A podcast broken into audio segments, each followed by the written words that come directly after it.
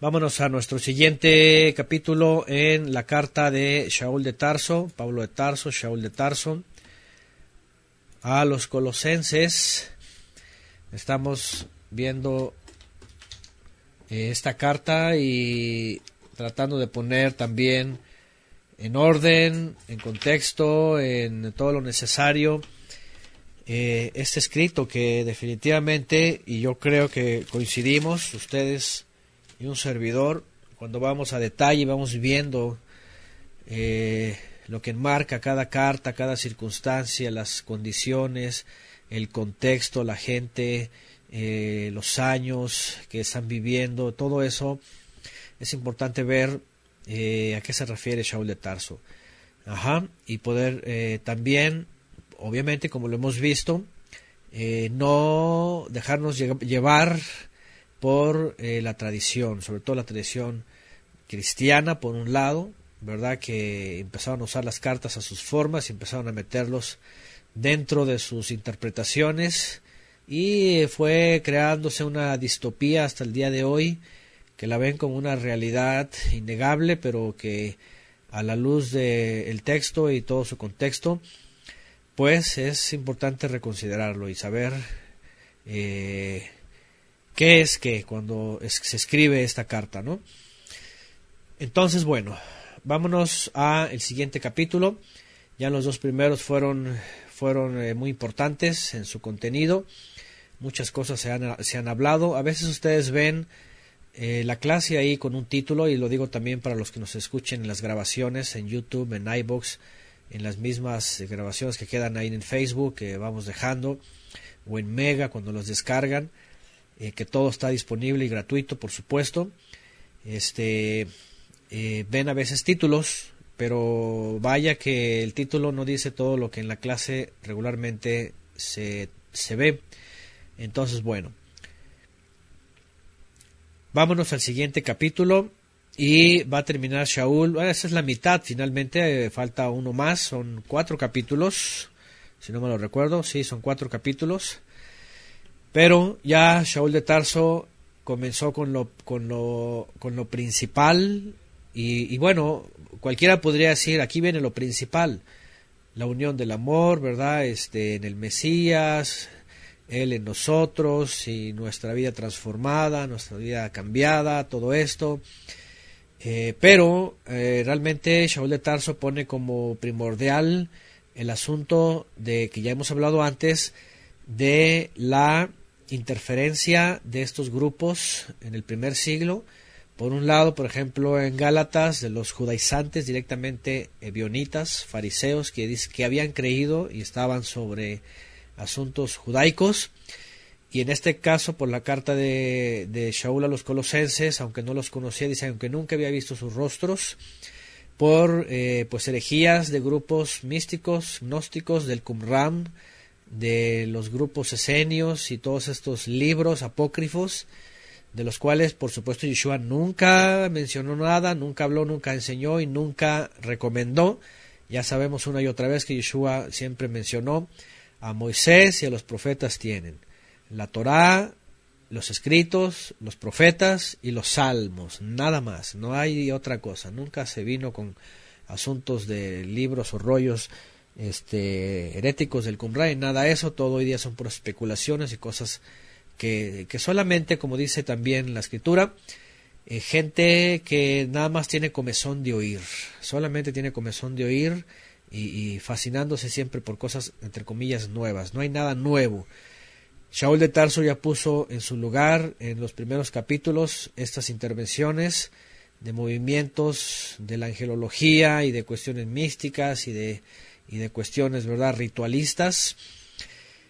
Y, eh, y que hoy día, por cierto, como bien también en la clase anterior concluimos y fue una conclusión eh, que yo quise agregar en una forma midrashica, en donde Shaul de Tarso escribe a los colosenses, una congregación que les dice, y esta carta, lo vamos a ver más adelante, que también la vean los, la, escuchen los laudicenses, eh, otros que no habían visto su rostro, una analogía como pensando en nosotros Y esta generación, esta generación que se caracteriza por ser laudicense, ¿verdad? Este, que escuchen realmente todos aquellos que están todos eh, llevándose por esas corrientes de enseñanza gnósticas, por un lado talmudistas, cabalistas, místicas, por otro lado gnósticas, ritualistas, esenias, del Qumran y del culto a Sol y todo esto,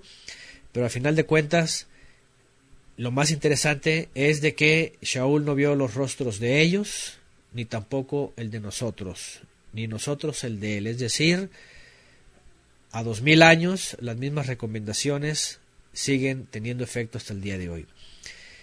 Y también lo que vamos a ver en el capítulo 3, de la misma forma, siguen teniendo efecto, siguen teniendo vigencia, sigue siendo necesario, puesto que todavía no ha regresado el Mesías y todavía nadie ha sido exaltado o glorificado, como se lee en algunas, todavía nadie ha sido transformado, todavía no lo hemos visto tal como es. Por eso hasta el día de hoy siguen las mismas recomendaciones. Y por eso la misma alusión, que aquellos que tampoco he visto sus rostros, también lean esta carta porque también es para ellos y también es y en este caso también para nosotros. Como si fuéramos, como si estuviéramos nosotros hace dos mil años y que nunca habíamos visto el rostro de este hombre y sigue las mismas recomendaciones, puesto que seguimos todavía esperando la gran promesa. Bueno, entonces, a una manera de iniciar la conclusión, escribe Shaul de Tarso en el capítulo 3, verso 1, y dice,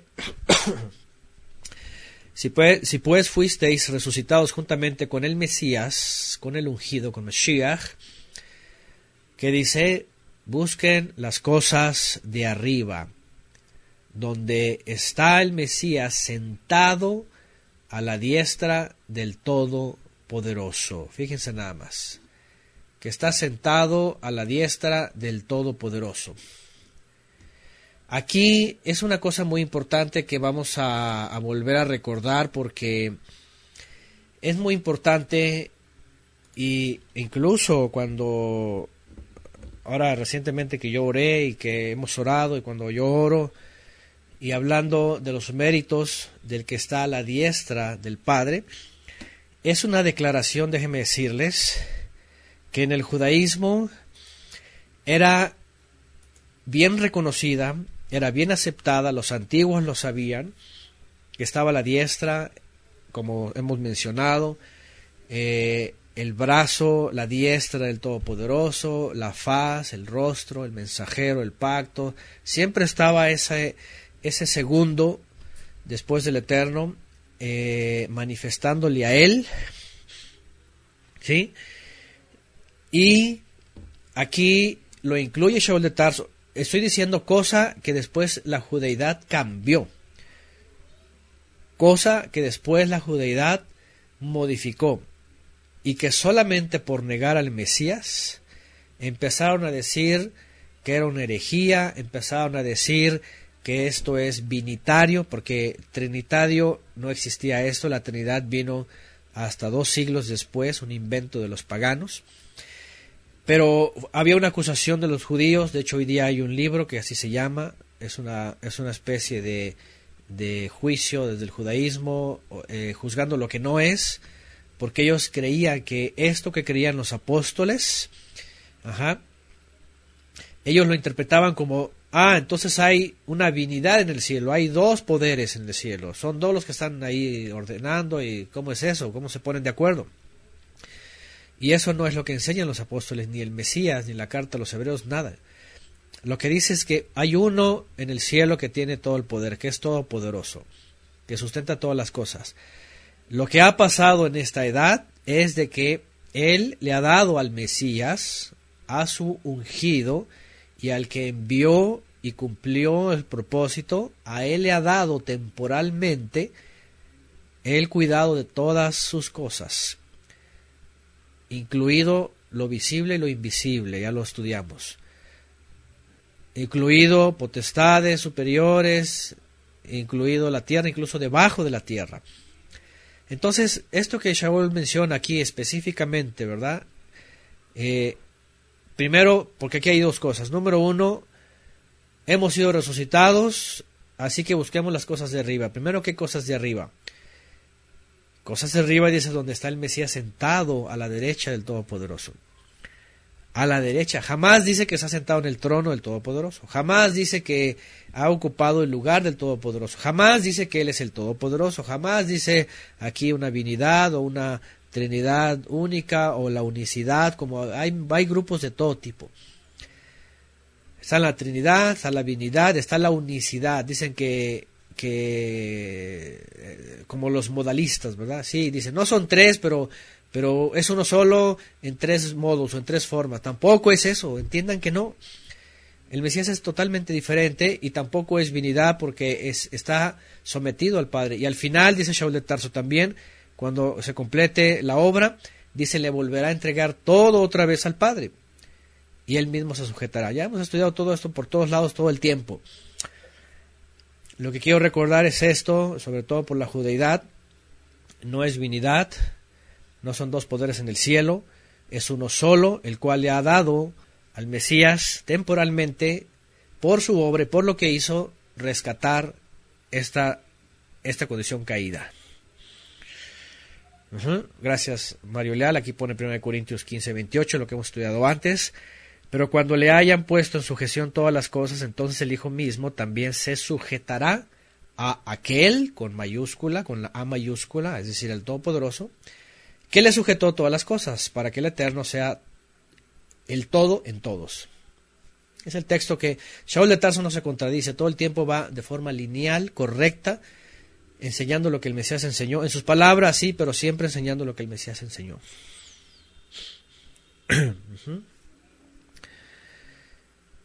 Y vemos entonces aquí, primero, antes de que comience Shaul de Tarso con los consejos, porque va a hablar de una vida transformada, una vida diferente, una vida que se note en las obras y en los frutos, una vida nueva. De eso se va a tratar aquí.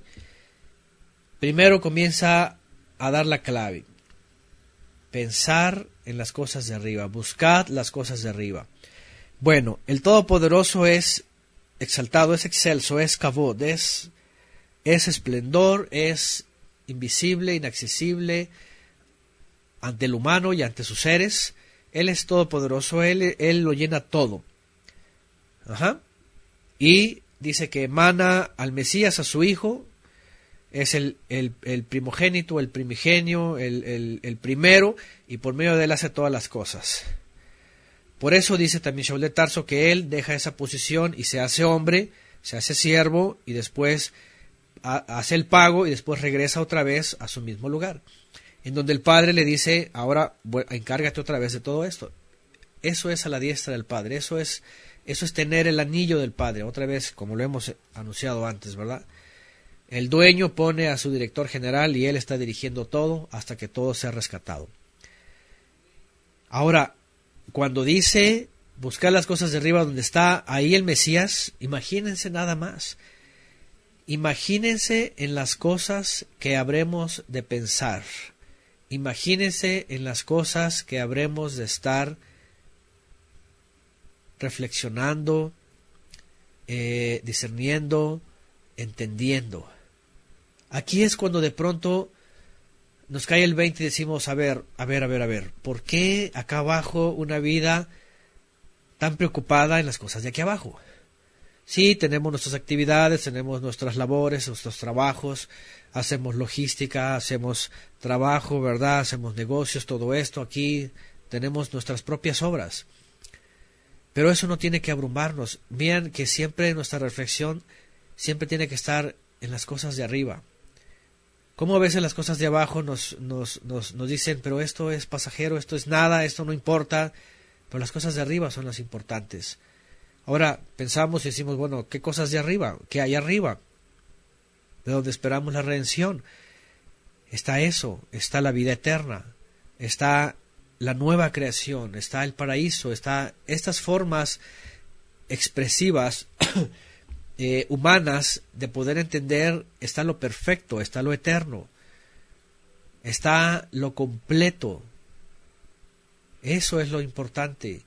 Aquí abajo el Padre nos da eh, sabiduría, inteligencia, conocimiento, todo para resolver las cosas de acá, de acá abajo y ser diligentes, hacerlo todo como si fuera para Él, etcétera, etcétera, pero lo importante y lo grandioso es que incluso de pronto en los entre comillas, fracasos o éxitos que pudieran pasar acá abajo, está por encima las cosas de arriba.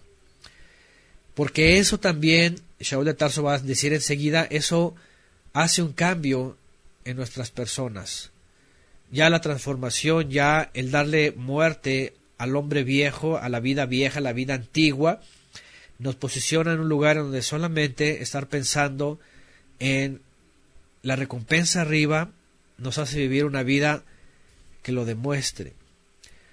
Por eso no estamos tras el materialismo, por eso no estamos tras este mundo, tras los éxitos de este mundo, tras las cosas de este mundo, tras lo que acá este mundo para el mundo es importante. Por eso por eso no nos importa. Por eso la gente a veces cuando nos ve dicen, ¿y estos qué? Es un fracaso, fracasados, este eh, no piensan al futuro, no no porque eh, por ejemplo, el hecho de que nosotros pongamos como cosa primordial la instrucción a nuestros hijos, que es lo más importante.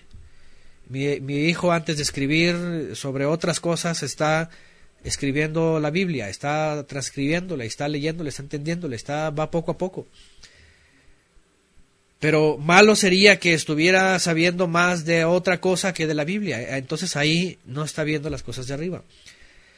Pero cuando está viendo las cosas, entonces por eso la gente cuando dice, ¿y estos qué? ¿Mediocres? ¿Qué les pasa? ¿Qué, no van a aprender sus hijos ciencia, conocimiento? ¿No van a hacer algo en la vida? No, lo, lo que van a hacer algo es en los cielos, ahí es donde van a hacer algo. En la vida no se es nada, porque aunque algunos son recordados por siglos, se va a acabar esto, ya nadie va a tener memoria de nadie en corto tiempo. Buscar las cosas de arriba significa poner como prioridad las cosas celestiales, la esperanza celestial y una vida transformada aquí abajo. Entonces por eso la gente dice, ¿y estos qué les pasa? Están locos, eso es de retrógrado, eso es por qué, que quieren ciencia, quieren conocimiento, quieren meterse todo eso y todo eso está podrido, todo eso está cada vez peor. Hoy día una vida supuestamente educada y supuestamente evolucionada es admitir lo antinatural. Hoy día se levantan personas según muy educadas, muy humanistas, muy eh, intelectuales y, resulta que están admitiendo, aplaudiendo y promoviendo lo antinatural, lo absurdo, lo tonto, lo herético, lo, lo todo lo, lo, lo antibíblico, pues. Así es, todo lo que la tierra es vano y pasajero, están promoviendo esas cosas. Entonces, ahí es donde dices, entonces, eh, eso realmente no. Están poniendo sus vidas, están buscando las cosas de abajo. El mundo busca las cosas de abajo. Entonces, el Mesías en toda la diestra quiere decir ocupando aquella autoridad que el Padre da a él sobre todas las cosas y también que incluye la promesa celestial, la esperanza celestial, la vida eterna, la vida plena, la vida en la presencia de Él por medio del Mesías. Y vuelve a repetir Shaul de Tarso en el verso 2. Pongan la mira en las cosas de arriba, no en las de la tierra. Y ya hace, ya hace una, una, un señalamiento específico. No en las de la tierra. ¿Qué son las de la tierra? Y es que en la tierra, en la tierra, para el ser humano promedio, está absolutamente todo. Miren que la gente que no entiende, ¿qué diría? ¿Qué diría de poner y buscar las cosas de arriba si no sabe que hay arriba? Si no entiende, o al menos si ni siquiera quiere saberlo o lo niega. ¿Entienden? ¿Qué hay en la tierra? ¿Qué cosas son las cosas de la tierra? Ahora, las cosas de la tierra, hay muchas cosas aquí abajo que no necesariamente podemos calificarlas como malas. Podemos estar ocupados en cosas de la tierra que no necesariamente son malas, son nuestra son parte de nuestra vida, nuestros trabajos, nuestras familias, nuestros hijos. No puedo también desentenderme de mi responsabilidad, por ejemplo, como esposo, como padre, como sustentador, como educador. No puedo decir, ah, yo no voy a poner absolutamente. No, obviamente esas son cosas que al contrario, cuando tengo puestas mi mirada en las cosas de arriba, entonces estoy ejerciendo a las cosas de abajo lo que debe de ser hacia arriba. Exactamente, Shaul de Tarso lo único que está haciendo es repitiendo las palabras del Mesías, gracias Mario Leal, Mateo 6:33. Más bien, busquen primeramente el reino de Elohim y su justicia, y todas estas cosas les serán por añadidura. Ya el Mesías lo había dicho primeramente, por supuesto. Buscad el reino de y buscad la voluntad del Padre, la voluntad de Él que viene de arriba, las promesas que están arriba, la esperanza que está arriba, todo lo que el Mesías nos tiene como regalo, como obsequio, como guardado, solamente permanecer en eso para poderlos encontrar.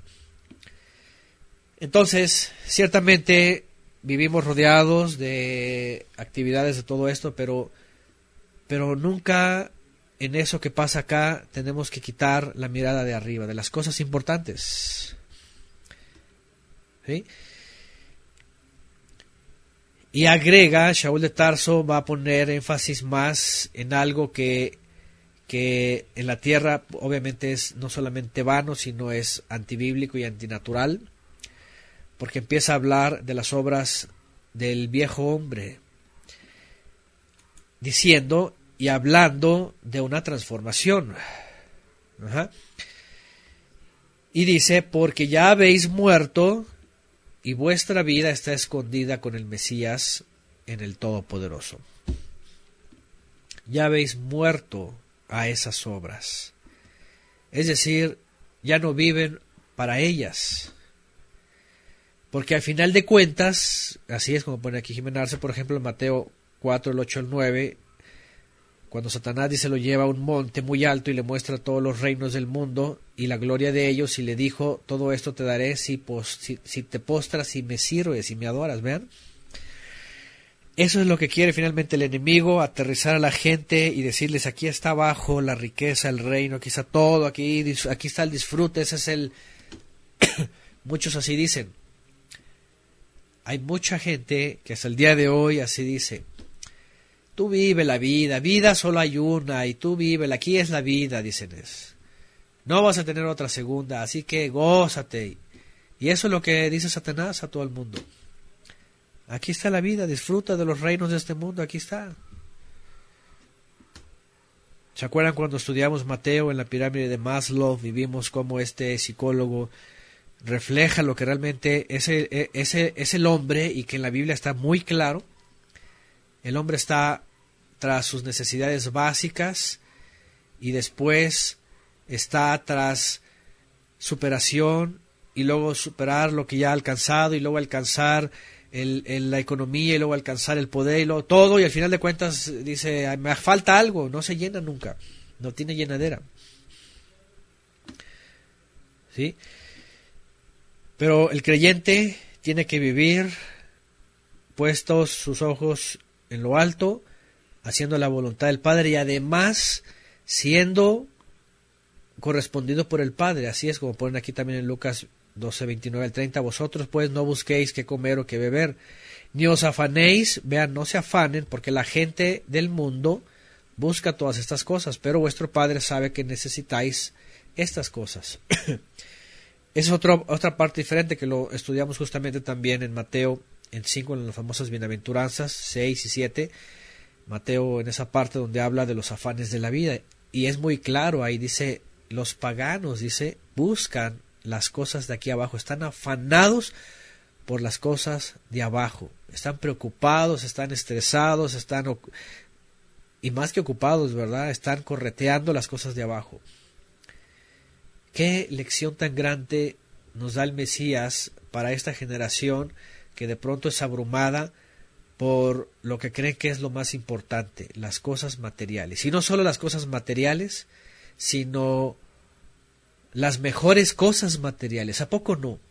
¿Cuánta gente vive en ese afán?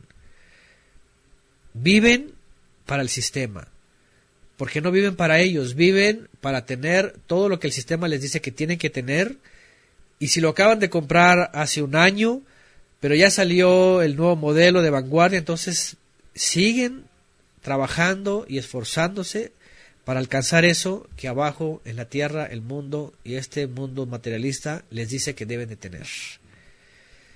Y así están, están vuelta como el ratoncito, ¿verdad? Que meten a, a, esa, como una rueda de la fortuna chiquita, ¿verdad? Una de estas, ¿cómo se llama? Y ahí van los ratoncitos, van dando vuelta y van, van subiendo los pendaños y como que el ratoncito, ya lo tengo, ya lo tengo, ya, ya, ya, ya tengo eso, ya tengo, y, y nunca se sacia, nunca llegan a, nunca llegan a la meta porque siempre el sistema les va a decir, estás desactualizado, estás atrasado, estás, te falta, estás obsoleto, ya salió el nuevo, ya salió el nuevo, y así está, y la gente, y la gente, y la gente, y así en las escuelas, y ya salió la mejor escuela, y acá está la mejor, y acá está la mejor carrera, y yo me acuerdo hace 10 años, Yo me acuerdo en la generación de mi, de mi época escolar que decían, esta es la carrera del futuro. Ya estaba un montón, ¿verdad?, de compañeros. Y, y hoy día están obsoletos. Hoy día no tienen trabajo, hoy día tienen que andar de taxistas, hoy día tienen que andar vendiendo tacos, tienen que andar eh, vendiendo verdura, tienen todas estas cosas, porque están obsoletos y ya nadie los capacita, ya nadie quiere esas cosas, ya me acuerdo cuando entró la época de la informática, en las carreras del futuro, y ahí hasta mi mamá también un día me metió, yo ahí apenas entendiendo qué cosa estaba pasando con eso, en programación, y todo era, ¿verdad?, en el MCDOS, y no, que por COBOL, y que este, estas, estos lenguajes de programación, ¿verdad?, antiguos, y hoy día, hoy día ya ni les, nadie les interesa eso, eso ya está desactualizado. Tú puedes llegar, oye, pues yo sé COBOL y yo sé, pues a mí que me interesa, aquí ocupamos lenguaje de alto nivel, enfocado a objetos y quién sabe cuántas cosas sacan hoy día y que, ¿verdad? Y, y, programación ya para las, para las aplicaciones y para... Ya lo otro no te sirve, esa carrera del futuro, ¿qué futuro? No, no duró ni cinco años esa carrera del futuro, porque rápidamente entró la plataforma de gráficos y se quedó todo atrás y luego entra el, el, un montón de programas, ¿verdad? Y, ya, ya se quedaron, ya se quedaron en el pasado. Igual los celulares, hace un par de años te comprabas y decías, wow, ya tengo aquí la tecnología y al rato, al rato 500 megabytes de un celular disque smartphone es una basura. Hoy no sirven 500 megabytes para un smartphone. Ya están hablando de gigas gigas, 256 gigas en, en teléfonos. Entonces espérame, yo ni siquiera la primera computadora que tenía, ni siquiera alcanzaba un giga, eran, eran de 200 megabytes. Entonces el sistema realmente es una falsedad. El sistema son peldaños como el ratoncito que va avanzando y no va a llegar nunca a su fin y siempre va a estar obsoleto, siempre va a ser muy este anticuado, siempre, siempre te vas a quedar atrás, no, no va a servir. En la misma medicina los médicos dicen es que la verdad es de que siempre está cambiando, siempre está modernizando y todo viene en inglés y tienes que estar al día y tienes que actualizarte y más. Alguien que, termina la carrera, por ejemplo, en medicina, o dices, ya, ya la hice, ¿no? Que ya la hice, si ya la hiciste, estás mal, tienes que estar actualizando toda la vida. Y toda la vida que nuevos descubrimientos, y eso dice que nuevos descubrimientos. Hay una imagen que por ahí pusieron, ¿verdad? Que hoy día dicen que la expresión recientes descubrimientos, dice, se ha descubierto que la expresión recientes descubrimientos, no sé cómo dice ahí, pero parafraseando la verdad, significa que por el hecho de decir recientes descubrimientos quiere decir que es algo nuevo y ya te persuadió. Porque en la medicina lo que le dijeron hace 30 años, pues resultó que no era, no era verdadero y no era un reciente descubrimiento. Y hoy los recientes descubrimientos son recientes descubrimientos y otros no son. Y es una cosa de nunca acabar. Entonces, la doctrina de la obsolencia, así es, la, la, doctrina de la obsolencia, la doctrina de lo desechable, ¿verdad? Dicen por acá ahora hay tanta tecnología en ciertos lugares, dice ya no dan trabajo a personas porque las máquinas lo hacen todo. Por ejemplo, lo que es la, robótica y todas estas cosas, desde la revolución industrial que empezaron a introducir ¿verdad? Este, la maquinaria empezaron a, la gente a quedarse fuera, sin trabajos, etcétera. La doctrina de la obsolencia es, es una realidad desde hace 30, 40 años para acá. Dicen aquí, además que intencionalmente hacen los productos desechables, así es, programados para fallar en un, en un tiempo determinado para que se tenga que comprar uno nuevo y mantener activa la economía. Exactamente. Eso es el mundo. En la palabra, no. La palabra dice poner las cosas de arriba es verdadero, es pleno, es eterno, es confiable. Aquí abajo te dicen, ya llegó el equipo de última generación, con este ya, y resulta que al año ya es obsoleto, menos de un año ya es obsoleto, ya tienes que cambiarlo. ¿Por qué? Porque ese procesador y ese disco duro y esa memoria y todo lo que sea que te prometieron ya es una basura y, ya no alcanza las nuevas aplicaciones, ya no alcanza los nuevos programas y la memoria y todas estas cosas. Y en aquella época que yo me compré una AMD A4, me acuerdo, una cosa así, o ya ni me acuerdo qué cosa era, una y que le estaba dando batalla, me acuerdo, ¿verdad? Al Pentium en aquella época, por ahí de los años 99, 2000. Y no, pues que aquí está y que más capacidad y, todo esto y... No, hombre, si yo usara esa ahorita no me sirve ni, ni la capacidad no me sirve de veras ni para un reloj. Menos para un celular, no sirven esas capacidades. A lo que voy es, el mundo aquí abajo, el sistema, es un fraude. Es una mentira, es un engaño, es una ruedita donde va el ratoncito subiendo los peldaños y está diciendo, ya estoy actualizado, ya llegué al otro, ya voy modernizado, y no, y lo que estás haciendo es rompiéndote la espalda para trabajar para el sistema y darle y darle y darle, y, a ti te dicen ten, ten, ten, pero, pero la verdad es que nunca alcanzas, nunca alcanzas la felicidad. Esa es la pirámide de Maslow. Y así puede seguir, si el mundo siguiera así, así va a seguir y nunca van a alcanzar. Todos están ahí bajo la vida, buscar la vida, la, fuente de la, de la eterna juventud. Pero Shaul de Tarso añade todavía a eso algo más. Aparte de que dice, regreso al verso 3, porque ya habéis muerto y vuestra vida está escondida con el Mesías. Bueno, primero dice poner la mira en las cosas de arriba y no en las de la, de la tierra porque ya habéis muerto, es decir, ya le han dado fin a ese estilo de vida, ya no es la prioridad, ya no es lo importante. Dice, y vuestra vida está escondida con el Mesías en el Todopoderoso.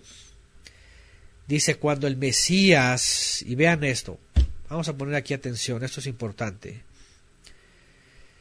Cuando el Mesías, que es nuestra vida, vuestra vida, la de ustedes y la de nosotros, la mía, la de todo el creyente, se manifieste, sea manifestada, entonces también vosotros seréis manifestados con él en esplendor.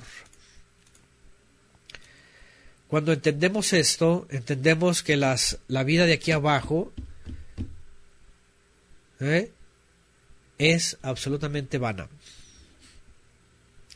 Es absolutamente vana. A ver, dicen que por ahí pusieron la frase esta, ¿verdad? Ah, un nuevo estudio revela que podemos hacerte creer cualquier cosa diciendo un nuevo estudio revela. gracias, gracias Héctor. El mundo así es, el sistema así es. En la Biblia no te vas a encontrar ninguna nueva revelación que te revele algo relevante. Ni, revelante, ni revelado ni relevante. ¿Eh? Dice Gerardo, yo mi compu tiene 10 años y no la cambio. Bueno, a veces porque son ingenieros y, pero las van actualizando a lo mejor hay que les pusieron un poquito de memoria, pero claro, mientras sirva, pero hablando ahí de que le vas a meter, por ejemplo, pues, programas que, que trabajan con gigas, pues yo creo que ya ni cabe, ¿no? Pero bueno, ah, y seguramente pues el modem aquel, ¿verdad? ¿Se acuerdan de, se acuerdan al principio cuando arrancaban las las computadoras para, para internet y que lo hacían por, no había no había no había más que el modem que usaba la, el CPU, ¿verdad? Y que hacías una llamada telefónica y estaba y se conectaban ahí. Y ya entrabas al internet y estabas, wow, navegando. De pronto entra una llamada y se te cae el internet, ¿verdad? ¿Se acuerdan? ¿Quién vivió eso? Pero era la sensación, era, wow, ya tienes internet. Hoy día entran hasta con un teléfono y listo, ya están ahí navegando. Bueno, va algo importante aquí. Va algo importante aquí. Miren, y es por eso que tenemos que tener bien entendido, porque la gente en el mundo no entiende esto. Dice, cuando el Mesías, vuestra vida,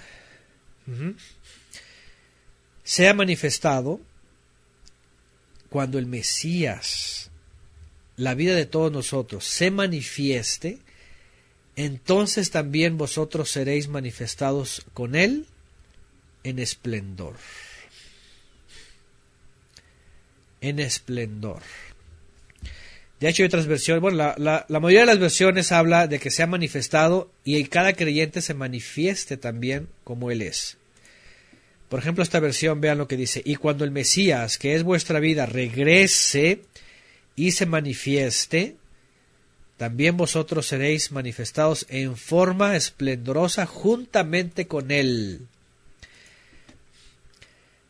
De pronto he estado haciendo hincapié en algunos capítulos de todas las cartas que estamos viendo, incluso algunos versículos muy, muy, muy precisos de la esperanza que tenemos en el regreso del Mesías. Ya saben, siempre por de pronto la herejía esta que salió de esos movimientos del Qumran y de los esenios y quién sabe qué, y del preterismo y todo hasta que, que ella regresó, que ya se manifestó y que lo vieron y que aunque no, aunque no lo vieron, pero lo vieron, lo sintieron y está en ellos y ya son transformados y ya son, ya, y, que ya ellos son como el Mesías, ya, ya no falta nada. Es una, es una locura, es una, es una cosa bien, bien absurda.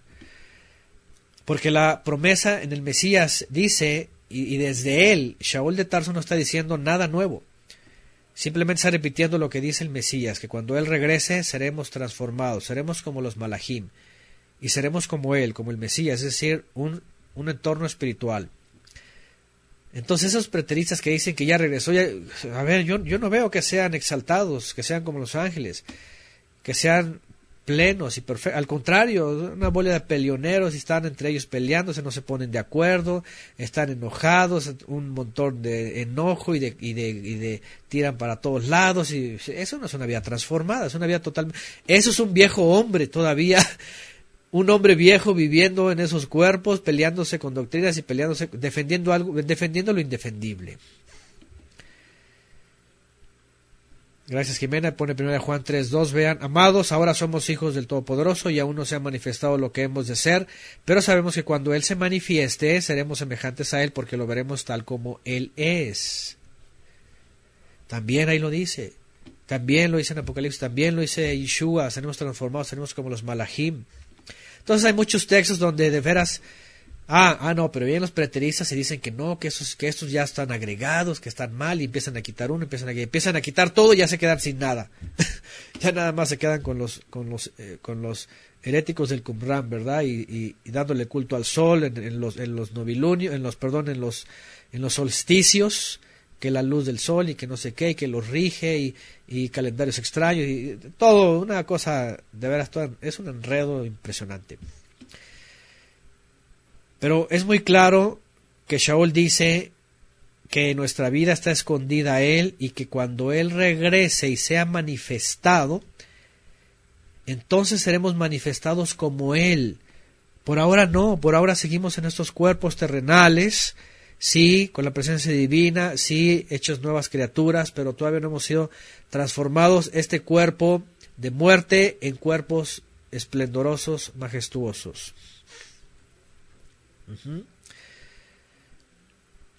Ahí está Wilmer Olaya también, primera Tesalonicenses 4 y 7, ya lo veremos más adelante. Luego nosotros, los que vivimos, los que quedamos juntamente con ellos, seremos arrebatados en las nubes a recibir al Adón en el aire, seremos, y ahí estaremos siempre con él. Y ahí se habla de la transformación también. Mateo 22, 29 al 30, estás errando al ignorar la escritura, el poder del Todopoderoso, porque en la resurrección no se casan ni se dan en casamiento, sino que somos sino que son como los ángeles, los mensajeros en el cielo, seres superiores, seres de luz. No tienen cuerpo, no se relacionan maritalmente, no tienen hijos, no se dan cuenta. O sea, los preteristas de veras tienen un gran un problema de veras así de miopía de veras impresionante, miopía espiritual impresionante. ¿Cómo pueden decir que ya vino y, que, y, además con una conducta totalmente eh, carnal caída de, de, hombres muertos? Acuérdense que había una persona ahí, pero insistente, querían que le creyeran, aferrándose, enviando mensajes, creyendo que crean esa doctrina y enojado y impulsivo y tú dices, tú dices, ok, ya vino, ya fuiste transformado, pues pareces un, el hombre más viejo carnalote del mundo con pleitos y ofensas. Entonces, ¿cómo vas a creer algo de alguien que ni siquiera ha cambiado ni un 1% de su vida? Es una cosa loca. Pero ni siquiera llegar a un cambio de vida aquí abajo, simplemente el hecho de no ver una manifestación esplendorosa, transformada, sin pecado y totalmente angelical, entonces quiere decir que el Mesías no ha regresado, no se ha manifestado tal cual es. Así de sencillo. Bueno, y lo enfatizo porque también yo les dije cuando comenzamos, les dije, y vamos a ir marcando y señalando cada expresión importante en las cartas del reino para las naciones, de nuestra esperanza, cómo sigue vigente, y no ser arrastrados por doctrinas locas, ¿verdad?, de aquellos que solamente tienen comezón de oír. Ahí está lo que Shaul de Tarso dice también, por ejemplo, en 1 Corintios 15, 52, pone Mario Leal, en un instante un abrir y cerrar de ojos a la trompeta final, porque sonará la trompeta y los muertos resucitarán sin corrupción, y nosotros seremos transformados. Y se habla de lo que Yeshua dijo, seréis como los ángeles. Entonces no ha habido una transformación corpórea. Ha venido la presencia divina, que es la garantía del Mesías, es decir, Él es el sustituto, pero falta la transformación. Además que la muerte es el último enemigo en destruir también, etc. Ya hemos hablado mucho de eso y ampliamente.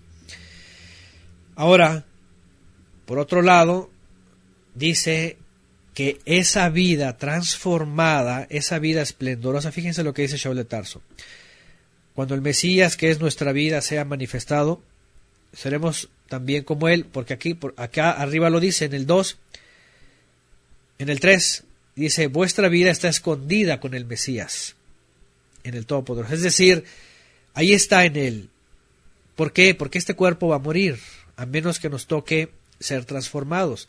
Pero si este cuerpo muere y, mi, y mi alma espera, entonces eso que tiene escondido el Mesías, esa vida, será dada a mí y entonces resucitaré en un cuerpo ya transformado como lo es Él, y le veré tal cual es.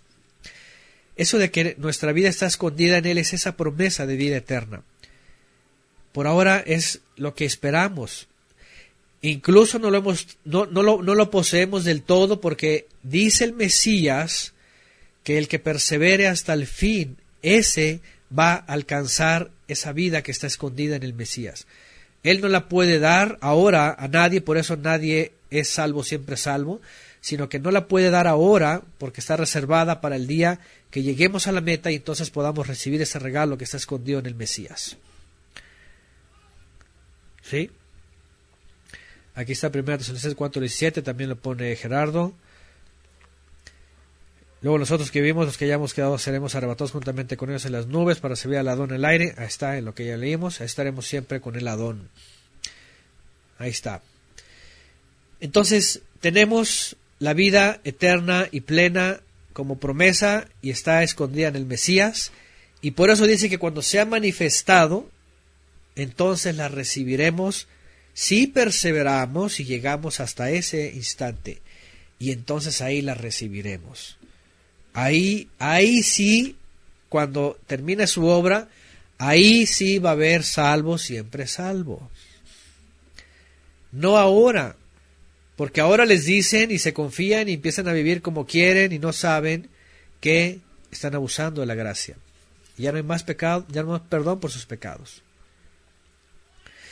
Bueno, vamos poco a poco porque eso es muy importante, que hay muchas cosas que tenemos que volver a recordar. Recordar porque Shaul de Tarso las está recordando y el Mesías ya las dijo. Vuelvo a enfatizar y quiero poner muy claro esto porque también están los enemigos ahí de Shaul de Tarso. Las cosas que Shaul de Tarso dice no son nuevas, no es algo que se le ocurrió, que las inventó. Todo lo dice en sus palabras, en su forma, a los creyentes, dicho ya por el Mesías siempre. Aquí no hay nada nuevo.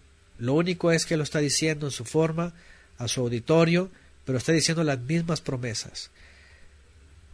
Buscar las cosas de arriba, lo dijo el Mesías. Las de acá abajo son añadidas, son añadiduras, serán añadidas. Pero las cosas de arriba porque es la voluntad del Padre. Mirar hacia arriba las cosas celestiales, la esperanza celestial, lo que tenemos esperado ya, el día de la, resurrección y la transformación. Cuando Él sea manifestada, le veremos algo. Todo eh, Juan también coincide, Shaul de Tarso y Shua lo enseña. Ahora, por otro lado, obviamente, cuando está hablando en este tono, y todos queremos, y todos quisiéramos, y todos queremos ser así, el requisito que Shaul de Tarso va a decir también es primeramente hagan morir, pues dice, lo terrenal en vuestros miembros. Y aquí va a entrar con una cosa, por supuesto, importante y que es para todos. La vida terrenal, mientras no tiene instrucción, ya lo hemos estudiado antes y ya hace bastante tiempo en la serie que está ahí en Mega, la pueden descargar de tres clases en, temas varios, se llama Vida y Muerte hablamos de, los conceptos hebreos que aparecen en un ser, en cualquier persona. Tenemos dos vidas nosotros, hablando de lo que compone nuestro ser, la vida terrena, la vida terrenal o la vida animal, dice la que está en la sangre, como todos los animales también. Pero también tenemos el ruach, que está en nuestra mente, que nos hace diferentes a los animales. Y cuando éste es soplado por el Todopoderoso, entonces venimos a ser nuevas criaturas. Pero cuando no ha pasado este, este proceso, entonces la persona que no ha sido soplado por el Ruach HaKodesh tiene su mente cauterizada y lo que vive es su alma terrena, su vida terrena. Por eso come sin discernir, come lo que se le antoja, hace lo que desea, va y viene y sube y baja según su interés, su necesidad, este se relaciona con quien quiere, decide, etcétera. Vamos, vive como un animalito. Si tiene hambre come lo que ve primero, si verdad hace sus necesidades como entiende, etcétera, etcétera pero no está esa alma superior gobernando y teniendo dominio propio. ¿Por qué digo esto? Porque ya lo hemos hablado antes y lo va a volver a tocar aquí Shaul de Tarso. Cuando dice, haced morir pues lo terrenal en vuestros miembros, y es que empieza a hablar de, pecados, por supuesto, eh, totalmente marcados en toda la escritura, eh, como una forma totalmente pagana, una forma totalmente prohibida, antibíblica. Empieza a hablar de esto, esta vida terrenal. Por ejemplo, los animales no tienen ninguna consideración ni ninguna preocupación, ¿verdad?, de copular. Eh, digo, hay algunas especies que por su naturaleza dicen tienen una sola pareja. Pues la gran mayoría de los animales, y hablando de los más comunes que vemos hasta en la calle, eso no tiene ninguna consideración, incluso si hay una hembra en celo, no tiene ninguna consideración, hay un montón de perros ahí atrás. Hablando de los perros. ¿Qué significa eso? No tienen discernimiento, no tienen conocimiento, no hay, no hay nada. Y es un alma totalmente terrenal, carnal. Lo más lamentable es de que el ser humano, cuando se despega de su creador, y se despega de la instrucción y cae en sus bajas pasiones, entonces vive así. Hace lo que se le antoje, se mete con quien quiera, este, eh, deja su corazón andar por aquí y por allá, eh, todo lo que quiere, no pregunta, come y no le importa, etcétera. Y eso es lo que ya Shaul de Tarso va a poner Primeramente, como anticipación, hablando también del tipo de gente que llegó a estar finalmente entre los creyentes, no solamente en Colosas, en muchos lugares, e incluso hoy día. Muchos a lo mejor crecimos en lugares en donde con todo y la cristiandad, pues había moralidad, había muchas cosas buenas, decimos a lo mejor, pero a lo mejor otros han de decir, no, yo viví una vida totalmente desordenada, vacía, hueca, era un desastre y cometí cualquier cantidad de pecados y bueno, el mensaje es para todos, entre comillas, más o menos buenos, entre comillas, más o menos malos, entre comillas, malos, etcétera. A final de cuentas, un solo pecado nos hace pecadores de todo, como dice la escritura. También, este, tu pecado te alcanzará y también, eh, por cuanto todos pecamos, pecamos, todos estamos destituidos. Pero el punto aquí es que comienza Shaul de Tarso ciertamente desde lo más grave, hablando de, eh, podríamos decir, deseos terrenales tan bajos como fornicación, por supuesto, lo que se traduce en griego como eh, relaciones prohibidas antes del matrimonio, impurezas, pasión desordenada, deseo malo y la avaricia dice que es idolatría. Claro, idolatría es hacia adentro, ¿verdad? Avaricia también, que es lo, egoísta, ego es idolatrarse, es idolatría finalmente. Pone aquí Gabriela también, primera de Juan 2.16, dice, porque todo lo que hay en el mundo, vean, la pasión de la carne, ahí está, la pasión de los ojos, la arrogancia de la vida, no proviene del Padre, sino del mundo. Es decir, cuando no hay voluntad, el Roja Kodesh en la mente que controla el cuerpo, no hay esa instrucción, no hay esa Torah eh, eh, escrita en, el, en, el, en la mente y el corazón.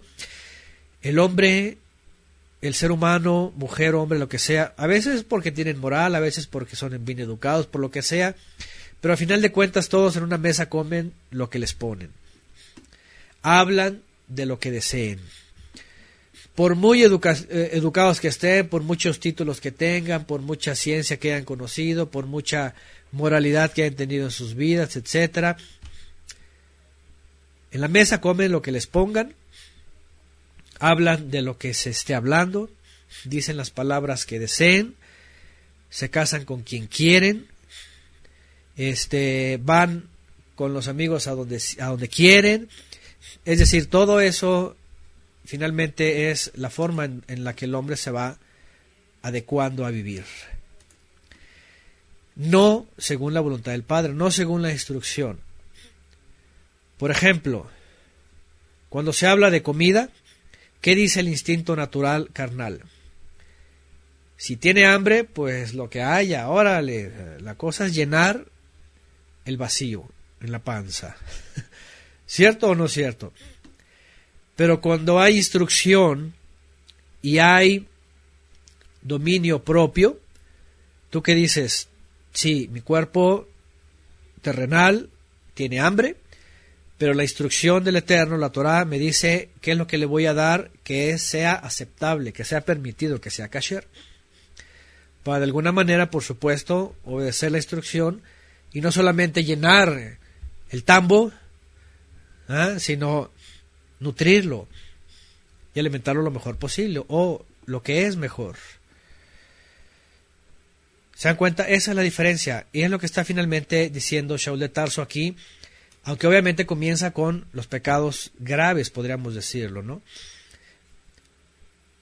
Relaciones sexuales antes del matrimonio, impurezas, que tienen que ver también con transgresiones sexuales, pasiones desordenadas, deseo malo y avaricia. Fíjense cómo pone en primera instancia cosas que, por ejemplo, en aquellos lugares Corinto, Tesalónica, todos esos lugares, Colosas, eran lugares de tránsito, de mucha gente circulando, de este, pues sí, de tránsito que venían desde Oriente hacia, hacia Roma y de vuelta y todo esto.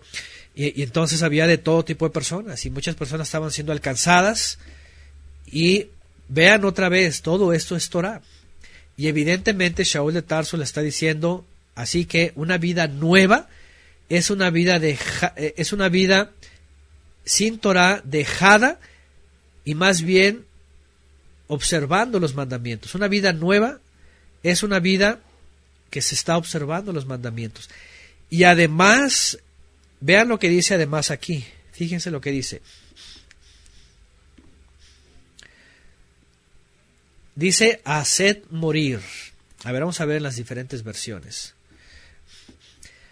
Haced morir, hagan morir, amortiguad, hagan morir.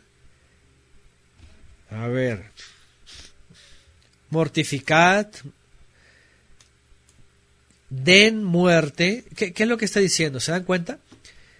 Fíjense que no está diciendo necesariamente ah, no, no se preocupen, este, el Espíritu de Dios va a hacer todo. Ustedes nada más así quédense, eh, así, como se dicen, de, pechito, así van a recibir todo en, charola de plata y, y no hagan nada.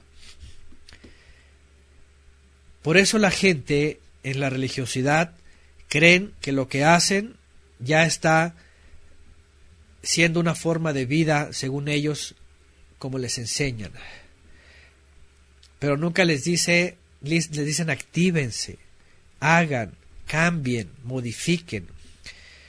Shaul de Tarso aquí no lo está dejando todo al Ruach HaKodesh, sino está diciendo ustedes háganlo, entiéndanlo, actívense, muévanse, hagan morir la vida antigua, exactamente como dice Deuteronomio 10, y el Eterno se los dice desde entonces, hace 3.250 años al pueblo de Israel. Les dice, circuncidad el prepucio de vuestro corazón. En una traducción este, eh, interpretativa dice, quítense lo pagano, así dice. Quítense lo pagano, quítense lo mundano, pues, quítense lo terrenal, es lo que está diciendo. Entonces lo que está diciendo es, ustedes lo van a hacer. No crea que va a venir a alguien a supervisarlos, o van a estar ahí los hermanos, ¿verdad? Y de espías viendo a ver si hacen o no hacen, o no crea que el Roja Kodesh eh, necesariamente les va a hablar al oído, o el Todopoderoso, si, ay, cambia eso, no. Te estoy diciendo que es lo que tienes que cambiar, cambia, lo dice Shaul de Tarso. Entonces es la voluntad de aquel que ha escuchado el mensaje y tiene que hacer morir toda esa conducta que aprendió en la vida pasada. Obviamente otra vez, como comenta aquí Shaul de Tarso, y es evidente, porque lo primero que se le dice a los apóstoles en el año 50 respecto a los, a los gentiles es, aléjense de todo tipo de idolatría, cuatro cosas, ¿se acuerdan? No coman sangre, no coman animal ahogado, que sea, o no, sea kosher, pues, y aléjense, dejen todo pecado sexual. Y aquí lo está diciendo Shaul de Tarso, por eso también lo enumera desde el principio. Entonces, hagan morir pues lo terrenal, dice, en sus miembros, fornicación, impureza, pasión desordenada, deseo malo, la avaricia, avaricia que es idolatría. Miren que la avaricia la pone en el mismo lugar que los pecados sexuales la avaricia. ¿Qué es avaricia? Egoísmo, el pensar en sí mismo, el nada, el nada más en ellos, en ellos, en preocuparse ellos, etcétera, y sobre todo hoy día la avaricia en el mundo materialista es justamente eso, pensar, en sí mismo, ir tras este sistema pensando solamente cada quien en lo suyo. Dice Shaul en el seis cosas por las cuales viene el enojo del Todopoderoso, la ira, vean, la ira del Todopoderoso. En las que también vosotros anduvisteis en, en un tiempo cuando vivíais en ellas. Y otra vez, Shaul de Tarso aclara que dentro de los creyentes había gente que había vivido en todo eso. Por eso les dice, ustedes han vivido en eso, así que voluntariamente hagan morir todo eso ya. Verso 8, pero ahora desechad también vosotros todas estas cosas. Y aquí añade otras más. Desechen también ustedes todas estas cosas. Ira, enojo, malicia, maledicencia, lenguaje obsceno de vuestra boca. Y aquí pone unas que no podíamos decir son pecados diferentes o menores a los otros. Por supuesto, los primeros son de escándalo, son vergonzosos. Esto otro como que no es tanto, pero aún así no deja, por supuesto, de ser transgresión. Pero entonces entra la ira, la ira iracunda, ¿verdad? Eh, es esa motivación que, por cierto, lleva el pecado, porque por otro lado vemos airaos, pero no pequéis. Sí, vemos en la carta de Jacob, ¿verdad? Se vale enojarse, dice él. El problema es no pecar. Cuando Shaul de Tarso menciona esto conjugado con lo demás, es por supuesto una ira que lleva al pecado, que lleva a los pleitos, que lleva al rencor, que lleva a, enemistades y, todo lo demás, al enojo, a la malicia, a, maldecir, al lenguaje obsceno incluso, a que salgan de, por, por, por desencadenar todo esto a llegar a, a decir obscenidades, ¿no? Agrega, no mintáis los unos a los otros, ya que os habéis desvestido del viejo hombre con sus prácticas. Vuelve a retomar el punto ya más claro.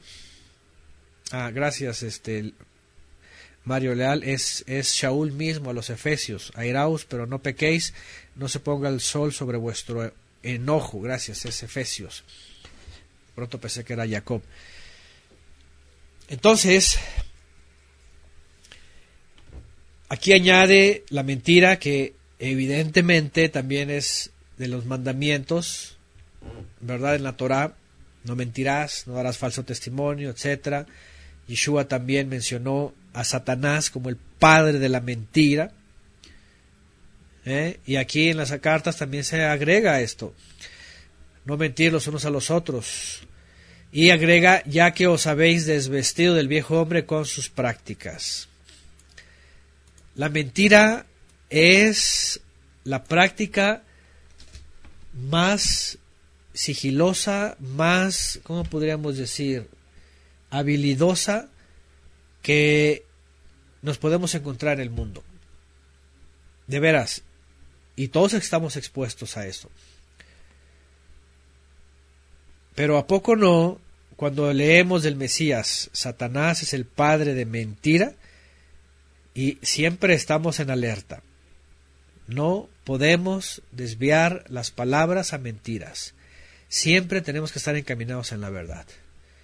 Cuando tú te encuentras una persona que miente, entonces con esa persona tienes que tener mucho cuidado de veras, personas que mienten, que tergiversan, que andan ahí ocultando cosas, que andan ahí, que de verdad no son reales, no son sinceros, no son, no son este íntegros. Tú dices, el Eterno nos libre de personas de esas. Fíjense la mentira cómo ha causado tantos males del principio. Desde el principio es la primera arma de Satanás. Con que el Eterno os ha dicho y empieza la serpiente a modificar. Por eso dice Satanás es el padre de mentira. Cuando habla mentira, aquí pone Jimenarse lo que dice, ¿verdad? Dice, de lo suyo habla, pues es mentiroso y padre de la mentira desde el principio. Juan 8:44, vosotros sois de vuestro padre del diablo, le dice a, los fariseos y todos ellos, dice, y los deseos de vuestro padre queréis hacer. Él era homicida desde un principio y no se mantuvo en la verdad. Desde el principio no se mantuvo en la verdad, porque hay, no hay en él verdad. Cuando habla mentira de lo suyo habla, pues es mentiroso y padre de. Fíjense nada más, bien acentuado la mentira, es mentiroso. Cuando tú te encuentras personas mentirosas, tú dices, tienes que tener cuidado a futuro. A veces pasa en la familia. Cuando algún, miembro de la familia te lo hace ya mentiras, tú dices, lo sentimos, pero no podemos ya confiar. Lo sentimos, pero el hecho de que hayas mentido por lo menos una vez y a veces de forma así tan premeditada, cuidado porque la influencia en la que está una persona que está mintiendo es la influencia de Satanás. Es la influencia del enemigo. el enemigo todo el tiempo sembrando mentiras, cizaña, enemistad, todo esto. De esta manera, entonces, por eso dice Shaul de Tarso y aclara, no mientan los unos a los otros. Y aunque aquí, fíjense que él no hace hincapié y no, no acentúa, ¿verdad?, que Satanás es el padre de mentira y de toda mentira, o sea, simplemente lo pone como, como es en su lugar. Y como debe ser, entre ustedes no haya mentira. Efesios 4:25 también pone Mario Leal, por lo tanto, habiendo dejado la mentira, hablen la verdad cada uno con su prójimo, porque somos miembros unos de otros. Entonces es una exhortación, es una petición, es una petición también que aquí, como creyentes, los que estén cerca, los que quieran participar, los que lleguen a participar, los que hayan participado, y se los digo, y porque ha pasado que de pronto alguien dice una cosa y eh, a otra y así y está mintiendo y los hemos agarrado. Claro, no. Por ahora no hemos querido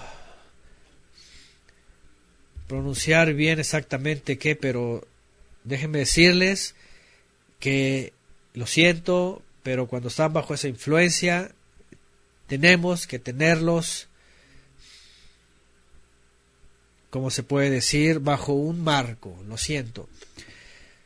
Pero como dice la escritura, por sus frutos los conoceréis.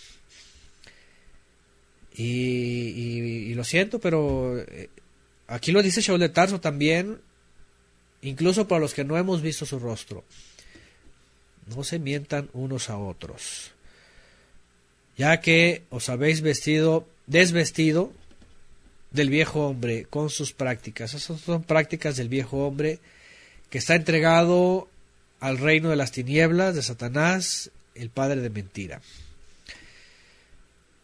Por otro lado, entonces, dice Shaul, y revestido del nuevo hombre. Si te habéis despojado del viejo hombre y de sus prácticas, revístete del nuevo, el cual, conforme a la imagen del que lo creó, se va renovando hasta un conocimiento pleno. Y ahorita voy a agregar a lo otro, porque aquí hay otro texto que pone el que dice yo le conozco y no guarda sus mandamientos es mentiroso y la verdad no está en él también. Esa es la forma de los frutos. Y agrega en Proverbios 12:22, los labios mentirosos son abominación al Adón, al Eterno, pero los que obran fielmente son su deleite. Entonces, revestirse, dice Shaul de Tarso, revestido del nuevo, ahora vean, conforme a la imagen del que lo creó. ¿Cuál imagen? Obviamente, cuando se habla de la imagen del Eterno, que es el Mesías manifestado, el Eterno se manifiesta por medio del Mesías, aquel lo creó y aquel nos ha dado a nosotros también seguir esa misma impronta, podríamos decirlo, del cual tomamos todos, y por eso también Shaul de Tarso dice, sean imitadores de él, imítenme a mí como yo lo imito a él, o imítenlo a él, los que ya le conocen, y seamos como él, y todos nos asemejemos a él, vean él cómo vivía, el Mesías, no necesitaba mentir, al contrario, la forma en que hablaba, la hablaba en verdad, lo cual le causaba muchos problemas, ciertamente. Pero es eso lo que el Padre quiere finalmente, que hablemos verdad, porque si somos imagen de Él, imagínense. Vean lo que está diciendo Shaul de Tarso, lo mismo que está diciendo el Mesías Yeshua. Dice, si son del Todopoderoso, entonces tienen que ser ustedes verdad. Pero si ustedes son mentira, entonces son de vuestro padre el diablo, le dicen los religiosos. ¿Se dan cuenta? Tenemos un solo padre. Es el eterno, el único. Pero las personas que no lo tienen a él de padre, entonces tienen de padre al otro. Eso es lo más trágico. Éxodo, 30 y, eh, Éxodo 23, 7, pone aquí Gerardo, dice, de palabra de mentira te vas a alejar. Ahí está. Y no matarás al inocente, el justo, dice, porque yo no justificarle impío. De palabra de mentira te alejarás. Desde la Torah, desde el principio. ¿Por qué? Porque esto es dañino. Esto es dañino, eso es peligroso, esto es malo, esto es, esto es totalmente, esto, eso descompone. Eso es, eso es lo que la Torah nos... Ahora, ahora yo digo también, y esto va para, para, pues para todos los incrédulos, ateos o lo que sea, que, miren, la primera vez el concepto, la palabra, la primera vez y todo relacionado a este pecado y a la prohibición están en la Torah. No hay otra fuente en donde el ser humano se pueda basar para quitar este mal. Mi pregunta es, a ver, en el mundo entero y la gente que no cree o la gente que cree lo que quiera, filosofías, lo que sea, meditaciones, religiones, lo que sea, eh, budas o lo que sea, lo que sea, lo que sea. Incluso los ateos, los que no tienen nada de nada, ¿a poco la mentira no les afecta? Esa es como una cosa como que tú dices, a ver, del creador viene todo y el creador da instrucción, orden, pone entendimiento, pero pero lo contrario a él es mentira. Entonces la pregunta es, ¿a poco a los ateos no les afecta que les mientan? Independientemente si se trata del creador o no. Supongamos que un ateo va a comprar a la tienda y aunque no cree en un creador, él compra un producto, no sé, piedras y le dicen aquí te va tu kilo de piedras y le están mintiendo. Y le dan, por ejemplo, 900 gramos de piedras. La pregunta es, ¿no le afecta la mentira? Es, decir, el concepto y la prohibición y hacer bien las cosas viene desde la Torah, desde el principio. Entonces, ¿cómo un ateo puede decir, ah, eso es Biblia, eso es de Dios? A mí, a mí no me afecta la mentira, a mí que me den medio kilo y yo pago un kilo y, yo sé que es un kilo y, yo, yo sé que es un kilo y es un kilo. Eh, entonces se caería en la locura. ¿Me entienden? Lo que estoy diciendo es de que esto afecta en todos lados. Pero el principio, el mandamiento, el lineamiento, el orden y lo que le agrada al Creador está ahí. Es en contra de la mentira. Exactamente, balanzas justas, como lo estudiábamos ayer, o balanzas injustas, por ejemplo, es mentir, balanzas justas es verdad. Así de sencillo. Entonces, todo el mundo quiere beneficiarse de congruencia, de justicia, de rectitud, de integridad, pero no quieren aceptar la Biblia si es en la Biblia donde viene el aspecto de ser justos, ser verdaderos, ser leales, ser reales, íntegros. Se dan cuenta como mucha gente solamente lo que les interesa, lo que les conviene. Sí, quieren recibir justicia, sí, quieren recibir verdad, sí, no quieren recibir maltrato, sí, quieren todo lo bueno. Ah, pero lo demás que viene en la escritura, eso no les importa, no les interesa solamente lo que les conviene. Entonces, sigue agregando aquí Gerardo Salmo 44, dichoso el hombre que puso en el Eterno su confianza y no mira a los soberbios ni a los que se desvían tras la mentira. Salmo 101.7 también, no habitará dentro de mi casa, de mi casa el que hace fraude, el que habla mentiras no se afirmará delante de mis ojos. Fíjense nada más. Entonces, y en la escritura todo el tiempo, de principio a fin, está eso. Y vean, ¿a poco no es un mal de, la del mismo rango que cualquier otro pecado que se puede calificar como grave? De hecho, este fue el primero. Si acaso el primer pecado que aparece en la escritura es la mentira y va acompañada de los pecados sexuales. Qué interesante. Cosas que siempre tenemos que recordar. Dice Sara Ferrer, dice algunos solo usan como eslogan partes de la Biblia como decir buscar la verdad y la verdad os hará libre. Sí, sí, hoy día ya se cuelgan todos de cada uno su verdad y dicen que, que, tienen la verdad y, y, pero la verdad de la verdad es, está en la Torah. Pero bueno, ahí vienen los farsantes, ¿verdad?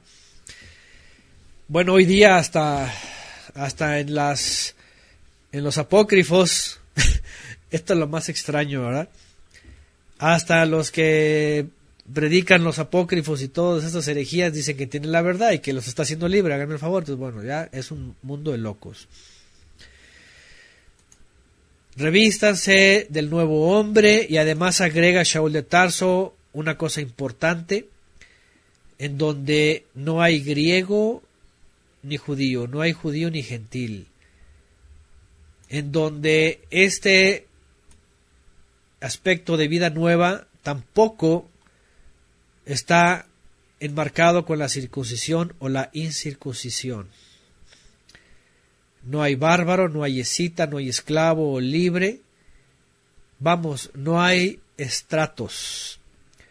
Ni rico, ni pobre, ni alto, ni bajo, ni, ni con sobrepeso, ni con falta de peso, ni claro u oscuro, ni nada de esto, la nueva criatura no está estratificada por condiciones terrenales abajo de ninguna especie. La nueva criatura la reconoce el Todopoderoso y Él es el que la prueba. Por eso, cuando escribe sobre la circuncisión, ¿verdad? Shaul de Tarso dice que el verdadero Yehudí, es decir, el, verdadero que exalta al Todopoderoso, por la definición, no por el linaje, ni por la religión, ni porque si eso no es, dice el verdadero que exalta, dice, es, es reconocido por el Todopoderoso. No por ningún hombre, sino por el Todopoderoso.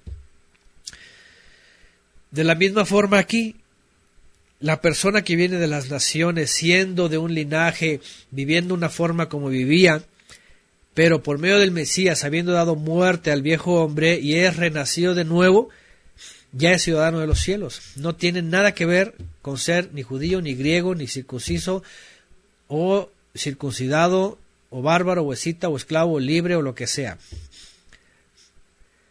Tampoco, y por eso el asunto, ¿verdad?, de las de las en el mundo, ¿verdad? Si es ingeniero, licenciado, arquitecto, este, lo que sea, aquí no hay Nada de las cosas del mundo significan algo.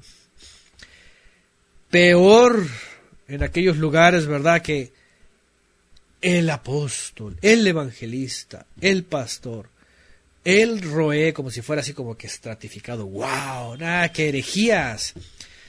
Aquí no hay nada de eso, ni el, ni el, ni el líder, ni el esto, ni el otro, ni ni la apariencia, ni tu barba, ni tu kipá, ni tu talí, ni tu tzitzit, ni, ni tu apariencia, nada de eso, eso no sirve. Lo que sirve es una nueva criatura, no la jactancia, no tu apariencia, no lo que dices que la verdad te hará libre, tu, tu verdad te hará libre, eso ya. Aquí lo único importante es lo que recibimos del Padre por medio de Moisés, de los profetas, del Mesías y de los emisarios. Todo lo demás es vanidad. Ya lo dijo Shlomo. Vanidad de vanidades. Y finalmente aquí abajo todo es vanidad. ¿Qué es lo verdadero importante? Entonces, eh, Shaul de Tarso dice ser una nueva criatura. Punto. Puedes en el mundo como tú quieras, sin darle mucha importancia, sin ponerlo como prioridad, ser lo que tú quieres aquí. Desde vendedor de pepitas hasta ser el gran doctorado, pero eso no significa nada para el Creador. Lo que significa ser una nueva criatura. Una nueva criatura. Como también dice, las cosas viejas pasaron, ¿verdad? Tienen que ser hechas nuevas. Y vuelve a decir Shaul de Tarso en el verso 12, vean, por tanto, vístanse. ¿Se da cuenta que está hablando de acción? Actívate, hazlo tú. No estés esperando como que llega una onda metafísica y, te entra y entonces ya eres una paloma, ¿verdad? No es eso. No es eso. Cuando viene eso en su momento y viene la zmija para aquellos que son usados en principio, es muy diferente a llevar la instrucción y el discipulado para que sean alumnos del Mesías a todas las naciones. Venir a ser alumnos a las naciones es esto. Actívate, hazlo, muévete, mira, considera, relaciona, distingue. Esta es la vida terrenal, esta es la vida celestial. Deja pues aquello, porque la Torah, y, eso está basado en la Torah. Cuando se le va a discipular a alguien y le vas a decir, tienes que dejar esto, es porque la instrucción te lo está diciendo. De tal manera que tienes que dejarlo para entrar en una vida nueva. Vístanse como escogidos del Todopoderoso, dice, apartados y amados, de sentimientos entrañables, de compasión, de bondad, de humildad, de mansedumbre, de longanimidad. Sopórtense los unos a los otros, perdónense los unos a los otros. Si alguno tiene queja contra otro, bueno, sopórtense unos con los otros si alguno tiene queja contra otro. Como el Adón en verdad os perdonó, así también vosotros, y sobre todas estas cosas, el amor, sobre todo eso, que es el vínculo perfecto. ¿Cuánta necesidad, sí, tenemos todos de volver a leer esto?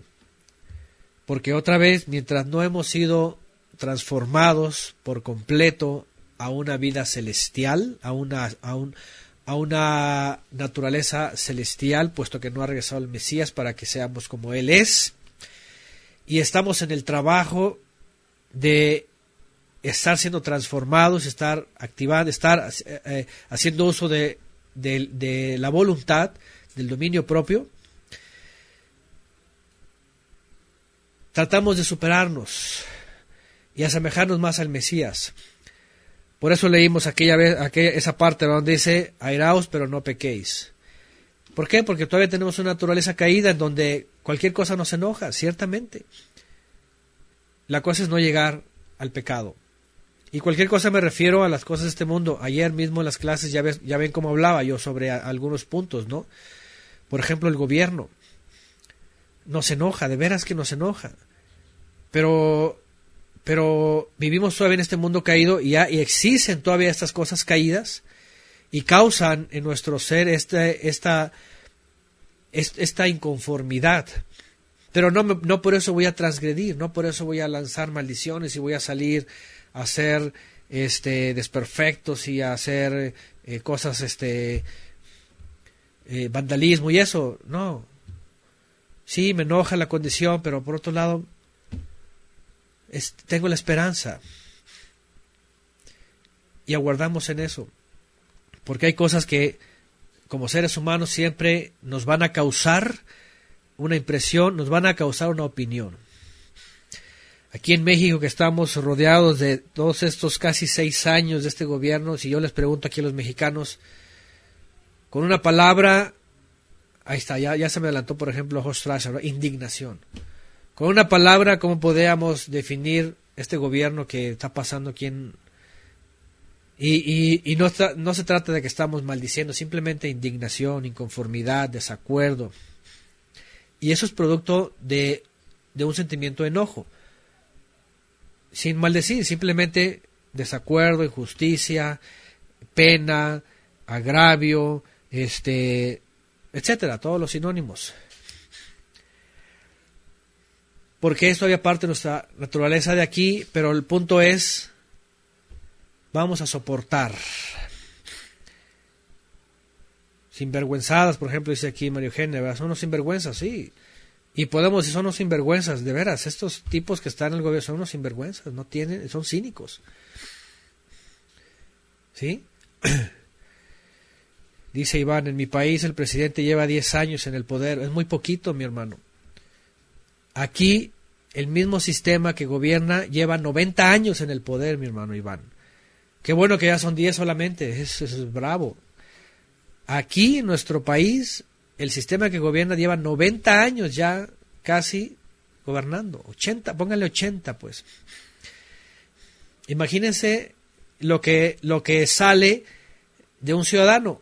que aunque estamos de paso, es simplemente una, una, una expresión, indignación, frustración, ponen aquí, impotencia, coraje. Hay mucha impunidad. Pero eso queda como parte de aquí abajo. Por eso lo importante es lo primero, ¿verdad? Por eso dijimos, bueno, poner nuestra mirada en las cosas de arriba, buscar primeramente lo de arriba. Todo lo de acá abajo se queda así como que, bueno, este mundo pasa y sus deseos pasan, pero tenemos la esperanza eterna.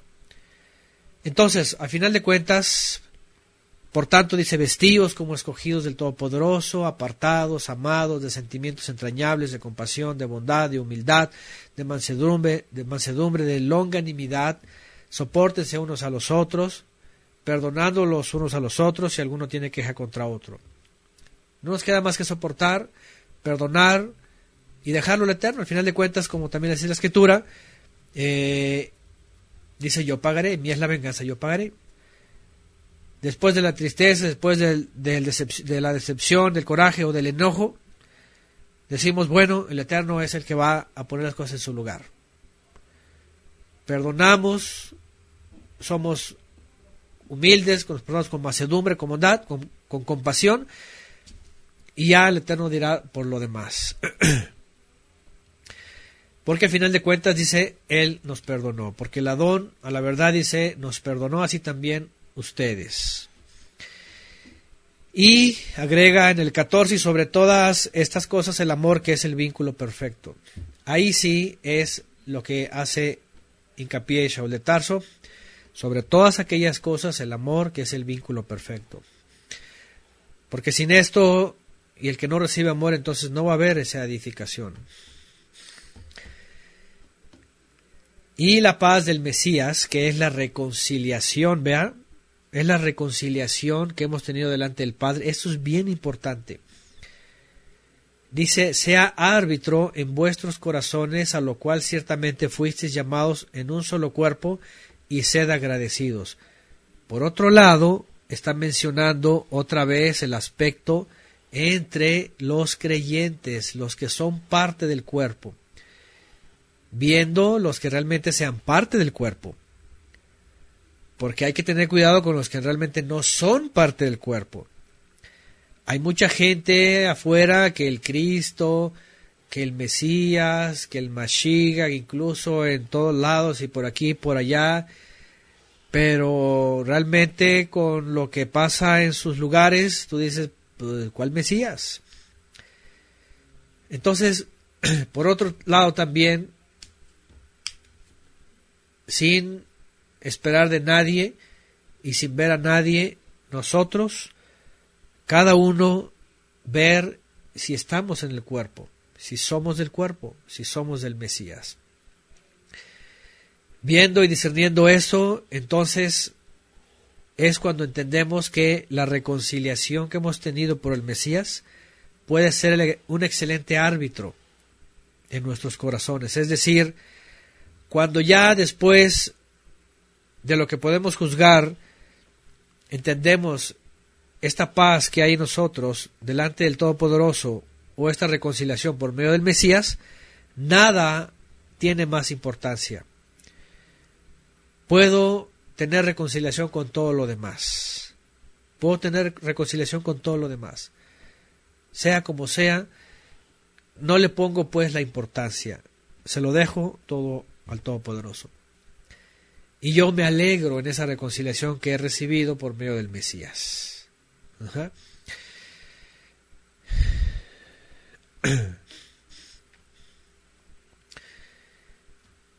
La palabra del Mesías viva en nosotros.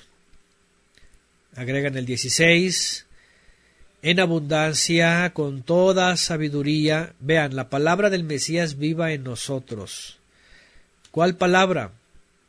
Por supuesto, su instrucción, lo que él enseñó. También los mandamientos que él, como él los interpretó y como él los enseñó. La palabra del Mesías viva en, vosotros en abundancia. Esto es de veras. La palabra del Mesías, bueno, ¿quién no entiende esto? No está diciendo los dogmas, no está diciendo las fábulas, no está diciendo la doctrina, la liturgia, no está diciendo las denominaciones, es la palabra del Mesías. No está diciendo los rollos del Qumran, no está diciendo las herejías enoquianas, no está diciendo el talmudismo, no está diciendo los esenios, no está diciendo los libros apócrifos. La palabra del Mesías viva y abunda en vosotros. No está diciendo los ebionitas, no está diciendo el fariseísmo, no está diciendo el Shulchan no está diciendo los jajamim, no está diciendo nada más que la palabra del Mesías viva en vosotros en abundancia. No está hablando de dogma, no está hablando de hoy día, sionismos, yagüismos, preterismos, futurismos y todos los sismos y todas las... La palabra del Mesías viva en nosotros en abundancia. La palabra del Mesías viva en vosotros en abundancia, que abunde.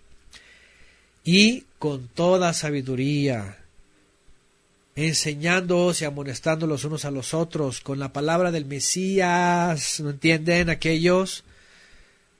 No con todos los sismos, no con los cumramitas, no con los no, no con doctrinas. La palabra del Mesías abunde en vosotros con toda sabiduría, enseñándoos, amonestando los unos a los otros, con salmos e himnos y cánticos espirituales no con doctrinas, no con herejías, no con pleitos, no con escándalos, no con cosas vanas, no con materialismos, no con cosas de la prosperidad, no con cosas de que la declaración de no sé qué cuántas cosas. La palabra del Mesías que abunde con sabiduría para enseñarnos, exhortarnos con los tejilim, con los cantos, con los cánticos, cantando con gracia en vuestros, corazones. ¿A quién? Al Todopoderoso es muy sencillo.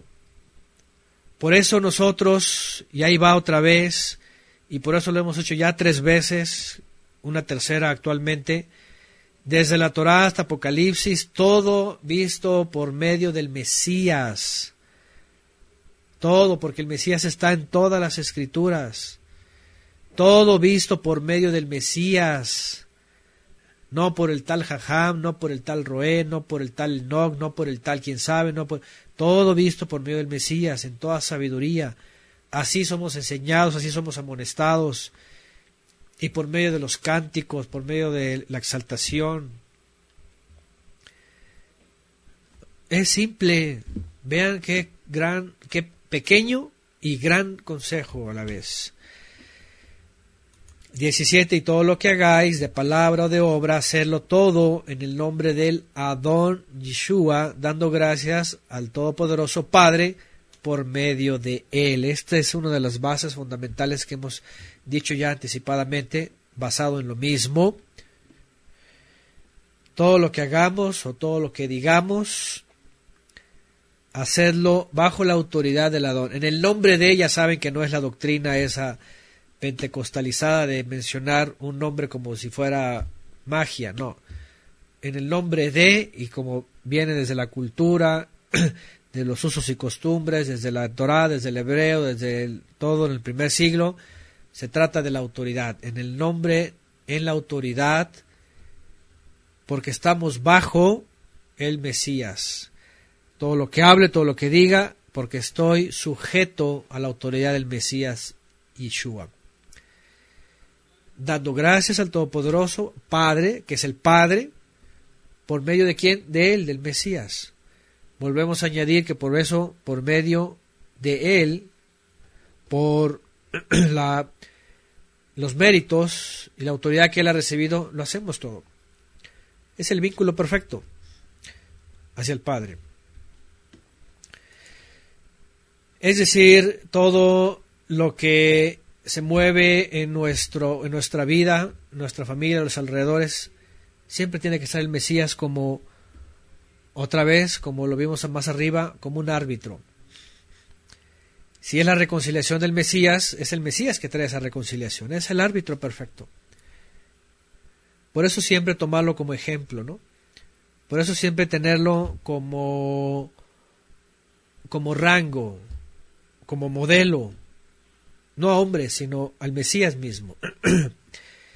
Y por eso todo lo demás tiene que fluir como debe de fluir. Termina Shaul dando consejos más específicos. Verso 18 en adelante. Esposas, someteos a los esposos como conviene en el Adón. Esposos, amen a vuestras esposas y no seáis ásperos con ellas.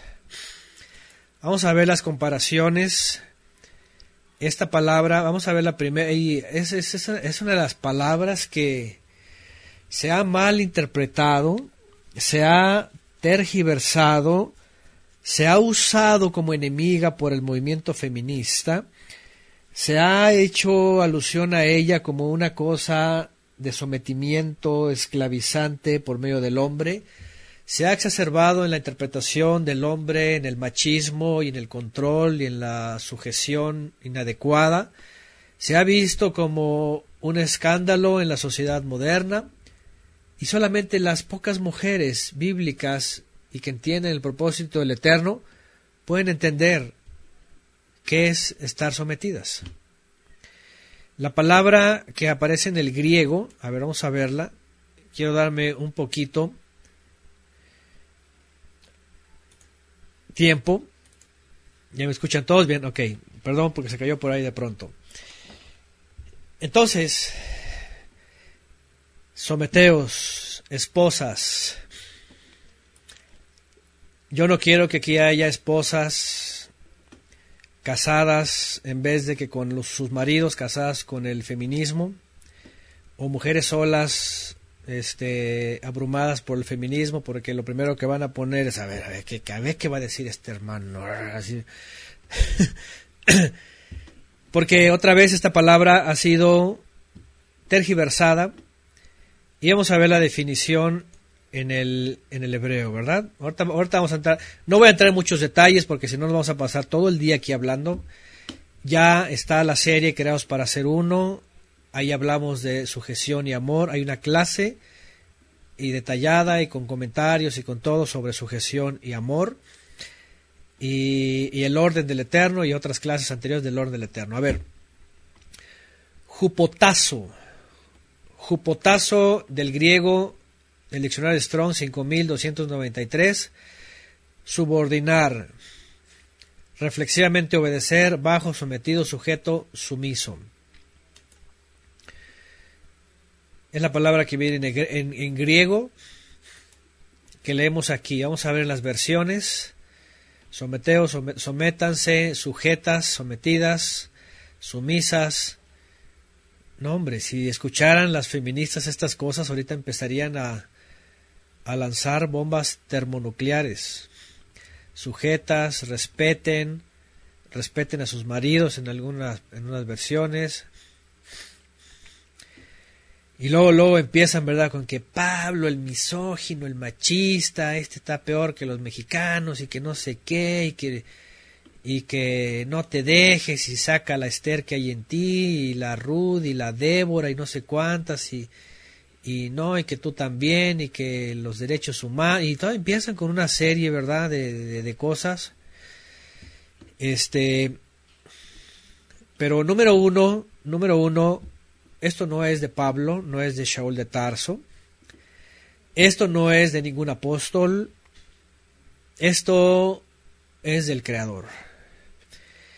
Esto tampoco es machismo, no es tampoco esclavismo, no es una cosa que este, tenga que calificarse como eh, hacer acepción de personas o todo lo demás, sino todo lo contrario, ¿sí? Todo lo contrario. El Eterno puso orden, puso orden en la creación y ahora Ahora déjenme decirles también que a veces este mensaje es totalmente, eh, lo que he dicho y lo que voy a decir, a veces es totalmente vano. Porque evidentemente a las personas que se les dice eso son personas incrédulas, son ateas, hablando del feminismo, y están en su onda. Y yo sé que nunca lo van a aceptar. o al menos la gran mayoría no lo va a aceptar. Pero al menos refiriéndose a las mujeres en la cristiandad, que ya es un mal inyectado en la cristiandad, el feminismo, y muchas mujeres lo sabrán, incluso los que están aquí, y otras dan testimonio hasta el día de hoy, que les inyectan una dosis de feminismo y de pronto en la misma iglesia sale este espíritu. Y ya mi esposa ya ha hablado también, por ejemplo, en clases como, como Débora y todas esas mujeres, sobre todo Débora, que también hacía una, un comentario de mi esposa muy atinado en, la vida de esta mujer, que en el texto hebreo aparece como Imale Israel, que era como una madre de Israel. Antes de que fuese como lideresa o, jueza o este, eh, ¿cómo se puede decir? Eh, pues sí, gobernadora, una, una, una especie de, de mujer heroína. Antes de eso, la Torah la muestra como una, como una madre de Israel. En una necesidad tan grande, aparece como una madre aconsejando a su hijo, que es la imagen perfecta que el Eterno ha dado a la mujer en casa, que no es otra que consejera, que es madre que cuida, madre que aconseja, madre que está educando, madre que, que ama. ¿Por qué? Porque es diferente, así es, es diferente la posición jezabélica, por ejemplo, que le dan a la Débora en la, en la cristiandad en muchos lugares. Y el feminismo se ha metido hasta donde no. Hoy día, dentro del ateísmo, y hemos comentado con mi esposa, me, decía de una imagen que vimos por ahí, que ella vio primero y después me dijo, en donde las mujeres, con tal de ir en contra de la voluntad del Eterno por el feminismo, publican una imagen en donde dice, yo, dice, dice, dice, yo no salí de tu costado, de tu costilla, dice costilla, aunque la Torah dice del costado. Dicen ellas, yo no salí de tu costilla, dice, tú saliste de mi útero. Como poniéndose así, ¿verdad? Como que yo no vine de ti, tú viniste de mí. Y empieza con este espíritu jezabélico y empieza, ¿verdad? Sobre todo orden y, y vemos mujeres esclavizadas a un sistema feminista que luego ya no saben cómo salir de los aprietos. Porque se sienten hombres mujeres y que van a, van a conquistar el mundo y lo que está pasando es de que son las esclavas perfectas de este sistema en este mundo para destruir lo único importante que, que, que podríamos decir que el Eterno ha dado a la humanidad, que es la familia, es los hijos. Y hay muchas cosas que hay que decir ahora, no lo vamos a decir todo, mi esposa ha hablado mucho de ello, antes ya hemos hablado, pero vamos a recordar el orden que pone el Eterno. Aquí pone mi esposa en jueces 5.7 los aldeanos cesaron en Israel, cayeron, decayeron hasta que yo, Débora, me levanté, me levanté como madre en Israel, vean. Y no necesariamente como juez o jueza o, líder o, heroína, como lo ponen así casi. Hay, hay de veras, hay mujeres que de veras no, no entienden y, y, ponen que guerrera de Dios y, ponen así diosas griegas, diosas romanas, diosas sumerias, en, sus Facebook, en estas cosas, ¿verdad? Y, y, guerrera de Dios o guerrera de Israel o, quién sabe qué viking o quién sabe cuántas cosas sacan, ¿verdad? Para decir que son como la Débora y sale y, y dándole culto a las diosas egipcias, griegas, romanas, de no sé dónde, poniendo las fotos así de mujeres así que según luchando y con la espada y eso. Y tú dices, espérame, ¿dónde, dónde está tanto mezcla este greco-romana pagana feminista? que ni siquiera Débora era una heroína con, con espada y lanza y esas cosas. Espérame, era una mujer que, que era como una madre de Israel. Era como una madre. Ahora, ahora, si ustedes ven el contexto de las madres de Israel en la época de Israel, olvídense, no tenían ningún aspecto de, de vikingas ni de ni de este, ¿cómo se llama? Luchadoras de ningún rango de nada. eran mujeres totalmente hogareñas, que estaban cerca de los hijos, estaban educando, estaban instruyendo, estaban ocupándose de lo suyo en el hogar. Y como lo he dicho antes, hoy día el feminismo ha trastornado totalmente la importancia tan grande de la mujer en la sociedad que creyendo que pueden añadir algo bueno a la sociedad con disque carreras y disque conocimiento, están dejando lo que sí pueden dejar un legado muy grande, que es en sus hijos. La mujer hoy día, abrumada por el feminismo, cree que puede aportar algo a la sociedad siendo iluminada en la ilustración. Vamos, una carrera X. Pero no se olvida que el papel que le dio el Eterno a ella es que va a aportar mucho a la sociedad cuando forma todo el tiempo a unos hijos bien educados. Sin duda alguna. Y esto ya lo comprobamos en la última generación. Entonces, ¿cuál es el concepto que tenemos que ver aquí? Porque esto de someteos a muchas mujeres así como que, ¿cómo me voy a someter? Porque esto va pegado con lo otro.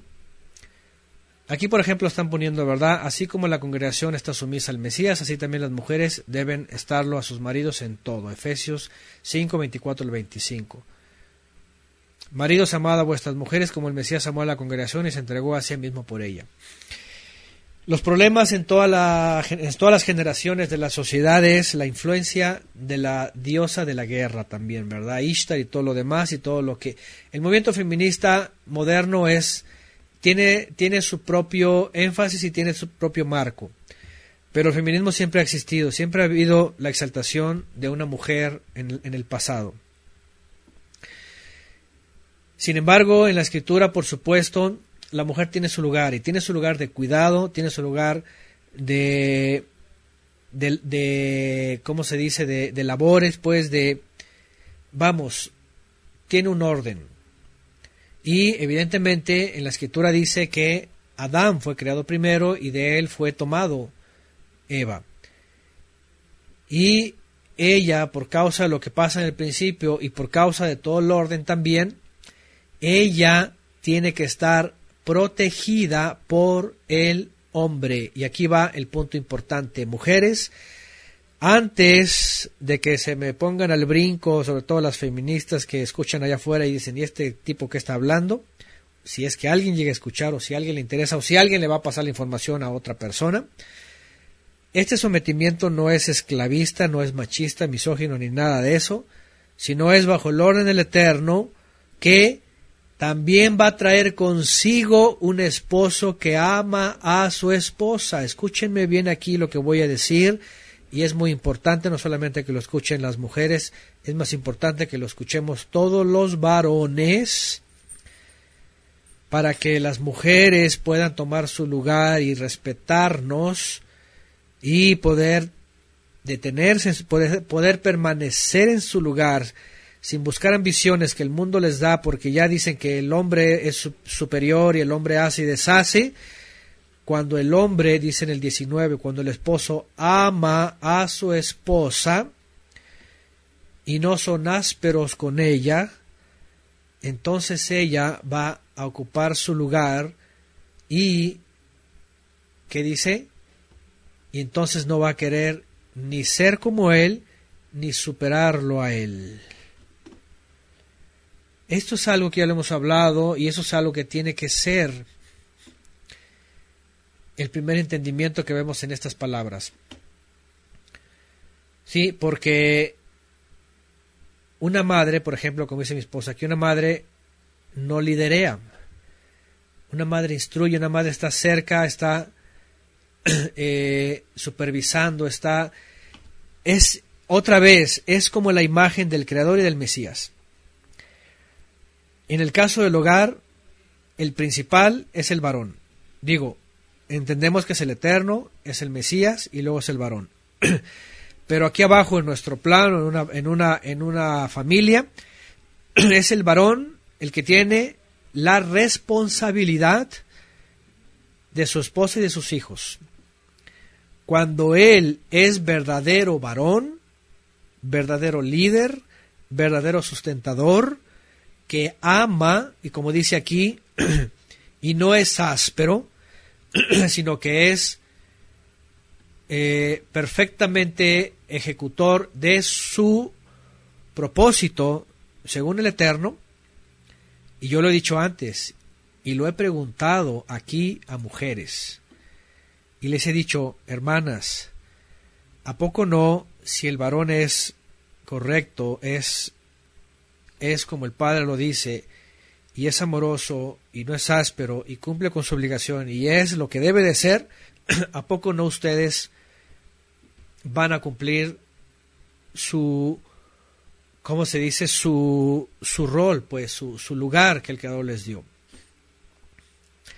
Pero cuando el hombre deja la instrucción y entonces empieza a tomar un lugar de forma, ahora sí que autoritaria, y ahora sí que como dice aquí, no amando, no respetando y siendo áspero, pues obviamente Satanás va a llegar y va a engañar a la mujer y le va a decir, no te dejes, es injusto, revélate, sal, quéjate, haz marchas, crea el feminismo y son iguales y tú también y tú puedes salir y puedes agarrar la motosierra y puedes agarrar la motoconformadora y puedes subirte al edificio, también puedes estar haciendo lo otro y puedes poner dinamita y puedes meterte a las, a las minas y, y, y, empiezas así y todo, puedes ser todo también tú y tú y es más, puede ser igual que es más, no hay Dios, es diosa y es la madre tierra y todos vienes de ahí y te empieza el enemigo a engañar.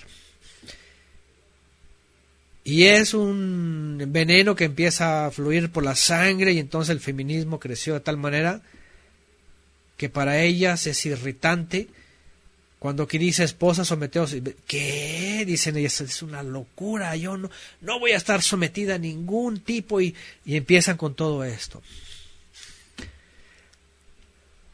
¿Qué les parece? Aquí está otro texto que se añade, gracias Gerardo, 1 Pedro 3.7. De igual manera, ustedes esposa, esposos, sean comprensivos en su vida conyugal, tratando cada uno a su esposa con respeto, ya que como mujer es más delicada. Traten como la vaso más frágil, es otra versión.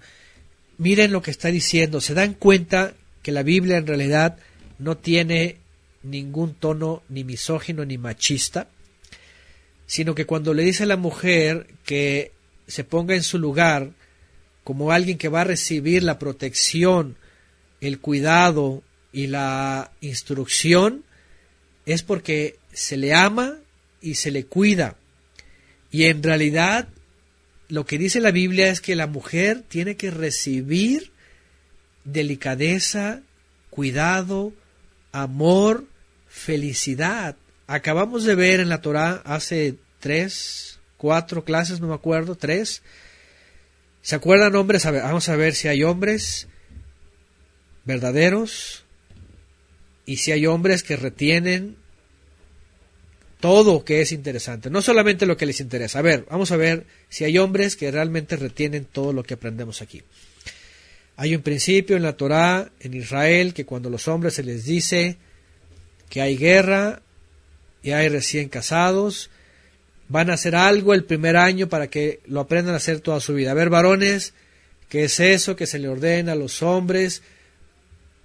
Hacerle a sus esposas para que lo hagan toda la vida.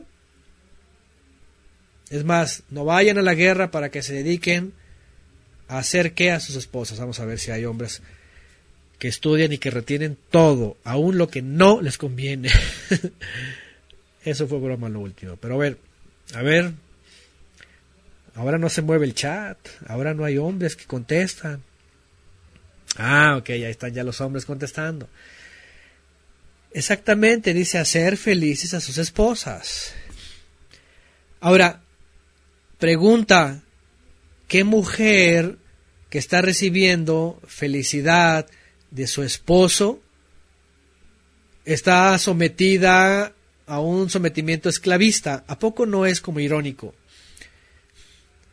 ¿Eh? Ahí está, hasta ya pusieron aquí el te gracias. Con un hombre recién casado no saldrá al ejército ni se impondrá ningún deber, quedará libre en su casa por un año a ser feliz a la mujer que ha tomado. Muy bien, están los hombres, ya son buenos estudiantes, ya vi que, ya vi que, y, dice un año, yo, sé que van a especificar un año, un año, pero no crean que un año nada más, ya ya cumplí y ahora vas a ser infeliz, no, un año es para que se te quede grabado que tu propósito, varón, es de que ella sea feliz a tu lado, porque ella, y sobre todo hoy, nuestras generaciones, ella se ha negado a ella, se ha negado a su familia, se ha negado a sus privilegios, ella se ha negado a su casa, ella ha salido de su confort para seguirte a ti y no espera ser infeliz ahí contigo. Ella espera incluso que sea más feliz que en el lugar en donde ella creció y la protegieron siempre. Entonces dice un año para que aprendas que tiene que ser todos los años. Dicen por acá algunos yo llevo ocho años, dice yo me quedo cinco años. Se dan cuenta que en realidad la Torá, la Biblia, hasta ahorita las cartas, no están mencionando un sometimiento antifeminista o un sometimiento injusto o un sometimiento cruel o un sometimiento simplemente inhumano. ¿Se dan cuenta que no se habla de ese sometimiento? Lo digo porque la palabra ahí está escrita, y las traducciones, perdón, a los ojos de las feministas es agresivo, es incómodo, es desafiante. A los ojos de las feministas, eh, ah, ¿cómo sometimiento? Pues de qué me ha, así como, como si estuvieran con el látigo, así como que, órale, y espérame tantito. Ve el contexto de toda la Biblia y no te está hablando para nada de algo injusto. Y yo entiendo que el sistema, la sociedad, el mundo enfermo ha contaminado a varones y espero que no lo hagan ni lo esté haciendo con varones que creen en la Torá, que guardan Shabbat, las fiestas, que creen en el Eterno y espero que no estén siendo los hombres del mundo. Porque entonces aquí si Shaul dice transfórmate, dale muerte al, al viejo hombre para que nazca el nuevo hombre y entonces sepas amar a tu mujer. Sepas bendecirla, sepas cuidarla, sepas procurarla. Ahora, también ya hablamos en esa clase que tampoco se trata de recibir mujeres eh, berrinchudas y egoístas y materialistas y, y quieran ser felices según el materialismo. No se trata de ser mujeres felices según sus ideales, según el mundo, según la farándula, no es según Hollywood, no es nada, tampoco, tampoco para que un hombre pueda amar, cuidar y proteger y todo lo demás a su esposa y sobre todo que son creyentes, por supuesto ella tiene que demostrar buenos frutos también como mujer. Una mujer en santidad, una mujer educada, una mujer en bendición, una mujer ¿verdad? Que cumple con la obra del Eterno. Por supuesto, es algo recíproco. ¿Eh? Ponen aquí, cuando alguno esté recién, ahí está el texto, Deuteronomio 24.5. Agregan, si el esposo nos hace feliz, ¿cómo no va a dar gusto atenderlo? Vean, esas palabras de una mujer. Dice, PDT esposas estén, la versión PDT esposas estén dispuestas a servir a sus esposos, que es lo que deben hacer como seguidoras del Adón. Y eso lo hemos dicho antes. Y déjenme decirles algo, ahorita que pone esto Jimenarse, y déjenme mencionarles algo. Mujeres, ustedes me van a secundar aquí, sí o no, porque yo lo he visto en mi esposa, y lo he visto en otras mujeres, con sus esposos, porque como que tienen esa naturaleza. A ver, respóndame mujeres si es la naturaleza o están fingiendo. Pero las, las mujeres, sobre todo ya en el hogar, les encanta este procurar a los hijos y servirle a sus maridos. Es como algo que tienen ellas de, de, estar ahí este, apoyando. Díganme, es su naturaleza. Imagínense si el marido es como debe ser el Eterno, ¿a poco no es gustoso hacer lo que por naturaleza tienen en sí? ¿Sí o no? A menos que digan las mujeres, no, la verdad es de que toda la vida este, pues estamos fingiendo y, queremos ser las muy servidoras. No creo. No creo. La verdad es de que es parte de la naturaleza. Varones, ahora va para los varones.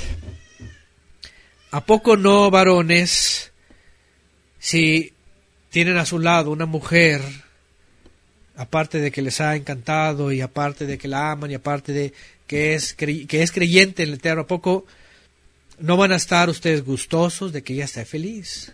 de que ella vean con esa naturaleza de que sirve, de que esté atenta a sus hijos, de que cuida a sus hijos, de que está procurando tu casa, de que la tiene limpia, de que te tiene tu pantalón limpio para que vayas a trabajar y que andes todo el día con camisa limpia. ¿A poco no todo eso te va a hacer que tú seas protector, que la ames, que la procures, que la cuides, que le des regalos también?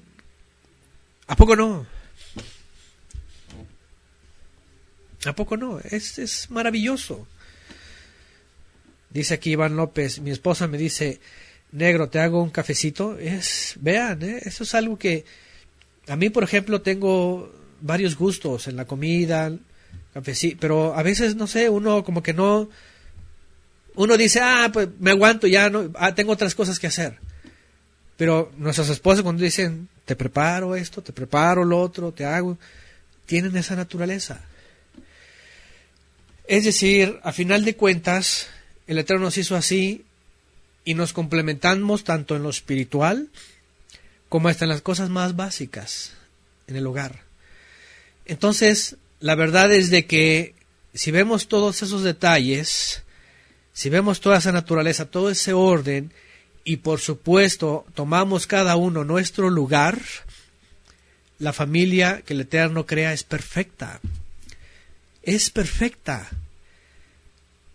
Es Satanás, el mentiroso, el que viene a meter mentiras, engaños, falsedades y empieza a distorsionar el orden y empieza a sacar a las mujeres de sus casas, porque lamentablemente esto ha ocurrido, para que ella deje a sus hijos a otros o a otras que a la vez también los dejan en sus casas a otras y otras a otras y todos metidos en su rollo y cada quien haciendo lo que sea y hijos por ahí abandonados, otros este, entregados a los abuelos, otros a quién sabe dónde, las escuelas hoy día en México, ¿verdad? Las escuelas de tiempo completo y quién sabe qué, y cada quien en su mundo y todos trabajando para lo suyo, dice que para darle lo mejor y al rato crecen y ya no tienen hijos, ¿dónde están? ¿Quién sabe? Se perdieron, ya se fueron, ya no los vieron ni correr, ni cuando caminaron por primera vez, cuando se les cayó el primer diente, cuando se enfermaron la primera vez. Hay padres y madres que jamás ven cuando camina por primera vez, cuando dice mamá por nada, porque todo el tiempo están entregados al sistema y diciendo voy a darle lo mejor y cuando dices pues qué es lo mejor y lo mejor que deberías tener que es tu hijo y tu familia, ya se te fue. Es un mundo engañoso. Es un mundo que ha causado muchas aflicciones, muchos dolores, que ha tenido consecuencias a veces en nuestras familias, en nuestras vidas, algunos más, algunos menos, etcétera, pero siempre hay una forma de volver a hacer teshuva. Si ya no pasó con los hijos, ahora hay que trabajar con los hijos para que los nietos lo recuperen. Si estás en el proceso, hazlo. Si vas a empezar, toma el camino, si eres varón joven, si eres joven que estás en edad casadera, si eres jovencita, yo siempre les voy a estar recomendando esto. Conozcan primero el papel que ustedes van a recibir del Eterno para llegar a esa, a esa madurez. Y entonces el Eterno pueda recompensarles también con la pareja ideal, idónea, y puedan cumplir el propósito del Todopoderoso en ustedes. Ya estamos de veras este podríamos decir, eh, increíbles de que pueda seguir esto hasta en creyentes. No es posible. No es posible, de veras, yo, miren, yo, yo no tengo potestad sobre la vida de nadie. De nadie, de nadie, de veras, yo lo único que podemos hacer es consejo. Y si hay un consejo que yo pudiera darle, por ejemplo, a las muchachitas que son las que están siendo más agobiadas por el sistema, por favor olvídense de estar queriendo quedar bien con el sistema en asuntos de carrera, de profesión, que el futuro, que allá, que los viajes, que no sé cuándo. Olvídense eso. Retomen su papel de mujeres del, del papel que el Eterno les dio, porque varones están buscando esas mujeres, yo lo sé. Pero cuando ven mujeres que van en la carrera del mundo y pues eh, dicen, no, yo lo, yo lo he dicho, yo lo dije en mi testimonio y lo dijimos y, y lo, lo, vuelvo a decir. Yo cuando conocí a mi esposa y le hice un par de preguntas, con eso era suficiente para saber si el Eterno la estaba poniendo en mi camino para algo o nada más este, era una distracción. Porque lo importante era el servicio del Eterno y que pudiera ser una ayuda idónea, no una, no una ayuda errónea. Mi oración es, ocupa una ayuda idónea, no una ayuda errónea. Imagínense cómo el Padre nos ha guiado, nos ha movido en los lugares, nos ha cambiado, nos ha llevado en circunstancias adversas, unas muy difíciles, otras favorables, siempre Imagínese una mujer que solamente citadina, que su universidad, que no sé qué, que el, la profesión. Y yo, a mí no me sirve eso. Yo, yo, yo le iba a decir, no me sirve nada de eso. Que se queden en la universidad si quieren toda la vida, haciendo las maestrías que quieran hasta los 99 años y después que busquen pareja, pero si van a servir al Eterno no pueden servir a dos señores. Y eso sale de mí. Eso es de un consejo, es parte de lo que yo creo pero lo que sí veo es de que muchas jovencitas absorbidas por este sistema y ya desviadas en propósitos que no son los de ellas. Está bien, por lo menos si quieren tener una carrera y quieren, pues háganla, pero al final de cuentas también pues van a servir o van a, o, se, o sirven al sistema o sirven en su rol que el Eterno les dio.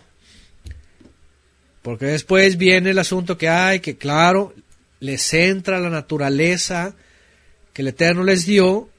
Ay, quiero ser mamá. Ay, quiero, quiero esto. Claro, pero, pero pues no, pero ahora el sistema te exige, trabájame, trabájame, trabájame, trabájame, trabájame, ejerce, ejerce, ejerce. Entonces, bueno, eso es algo que lo hemos dicho antes, yo lo he dicho antes, está en la clase ahí de Creados para Ser Uno, en las series. Pero déjenme decirles que esto es parte de lo mismo. Y quiero, no quiero emplearme mucho, pero es parte de lo mismo. Si las esposas quieren jugar su papel, quieren llevar su rol bien, y los esposos van a amarlas a ellas, eso es perfecto. Ningún esposo quiere ninguna competencia. El, esposo espera respeto. De hecho, hay una versión que dice esposas respeten a sus esposos. Ahora, por otro lado también, y lo hemos dicho antes, vean lo que dice, sométanse, el mandamiento es para ellas, respeten, el mandamiento es para ellas. el hombre no tiene que venir a decir, mira, ya ves, sométete y respétame, no. El hombre cumple su mandamiento. Esposo, ese es tu mandamiento. Ama a tu esposa y no seas áspero con ella. Y entonces ella tiene que obedecer el mandamiento para ella. Nadie la va a forzar ni va a obligar. El mandamiento del Creador es este. Ama o respeta, sométete o respeta a tu esposo. ¿Se dan cuenta? Entonces es recíproco.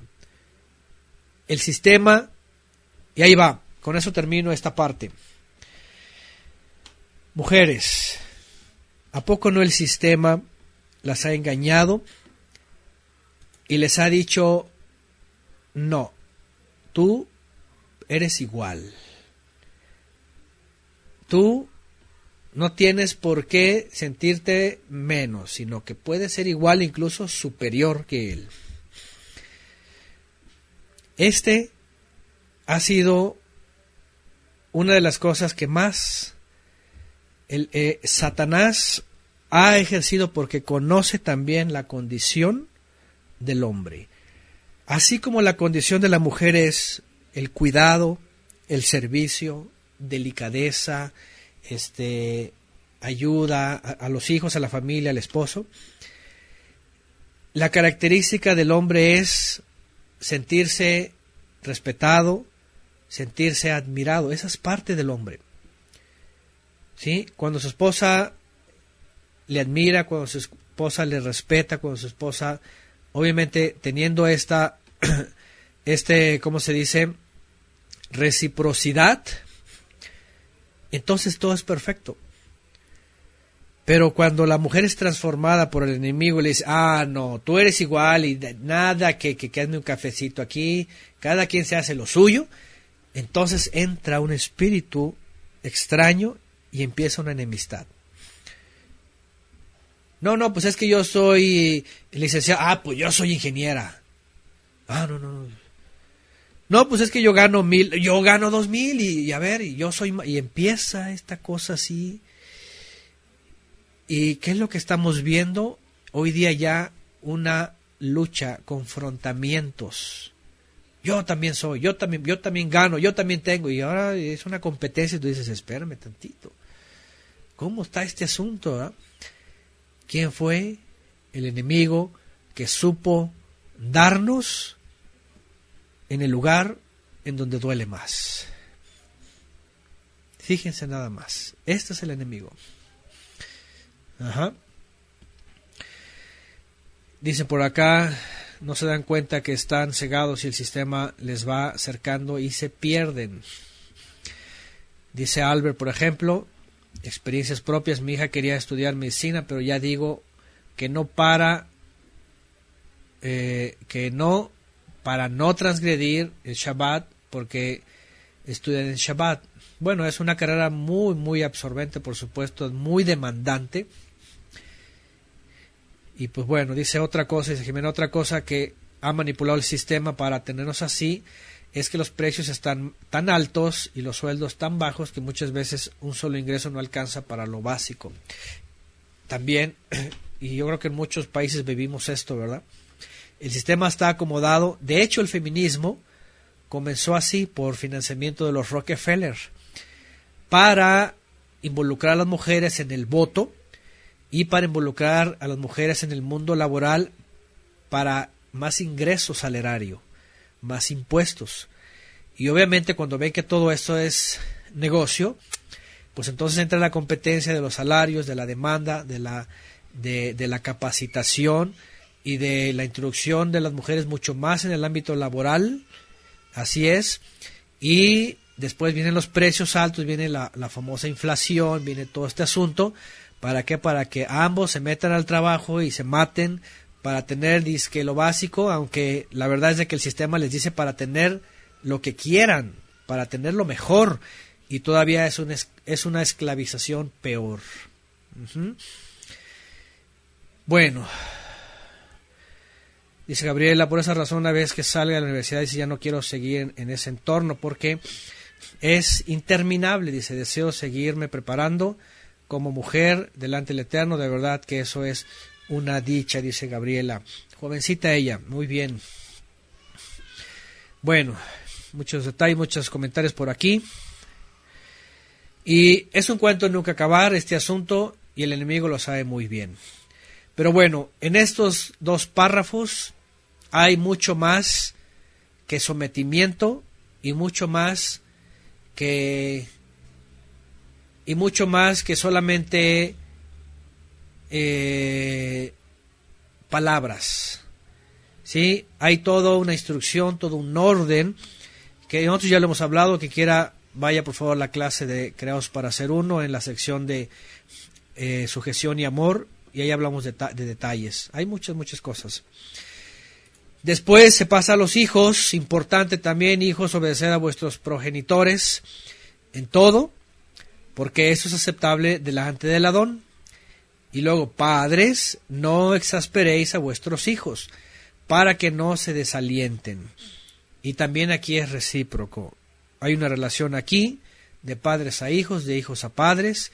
Definitivamente los hijos le merecen la obediencia a los padres. Ahora, ya hemos hablado también antes, a veces cuando hablo, hablamos de familias mixtas, porque eso está entregado para familias de creyentes, en donde definitivamente los hijos le merecen toda la obediencia a los padres porque donde hay familias mixtas, pues los hijos creyentes y sobre todo maduros obviamente no podrían participar en cuestiones como idolatría, ¿verdad? transgresiones. La única, la única obediencia que se merecen los padres evidentemente es en lo que al Padre Eterno le agrada. Ya hemos estudiado más es importante obedecer al Eterno antes que a los hombres. Entonces, bueno, también aquí hay cosas importantes. En la obediencia, definitivamente los hijos, como primer mandamiento también, ¿verdad? Que dice que trae este, recompensa. Y en, en, el caso de los padres, no exasperéis o no provoquéis a los hijos. Obviamente los padres también tienen que ser diligentes de no introducirse en cuestiones que eh, pues vayan a causar algo innecesario. Y eso también ya hemos hablado antes de eso, son muchas cosas y muchos detalles. Y bueno, para no hacerlo muy largo, ya nos pasamos de las dos horas. Siervos, obedeced en todo vuestros señores según la carne. Según, siervos según la carne, acuérdense en aquella época, las, este, esta especie de servidumbre era más marcada que ahora. Hoy día, hoy día se llaman empleos, se llaman obreros, se llaman trabajadores, pero sigue siendo la misma esclavitud en parte.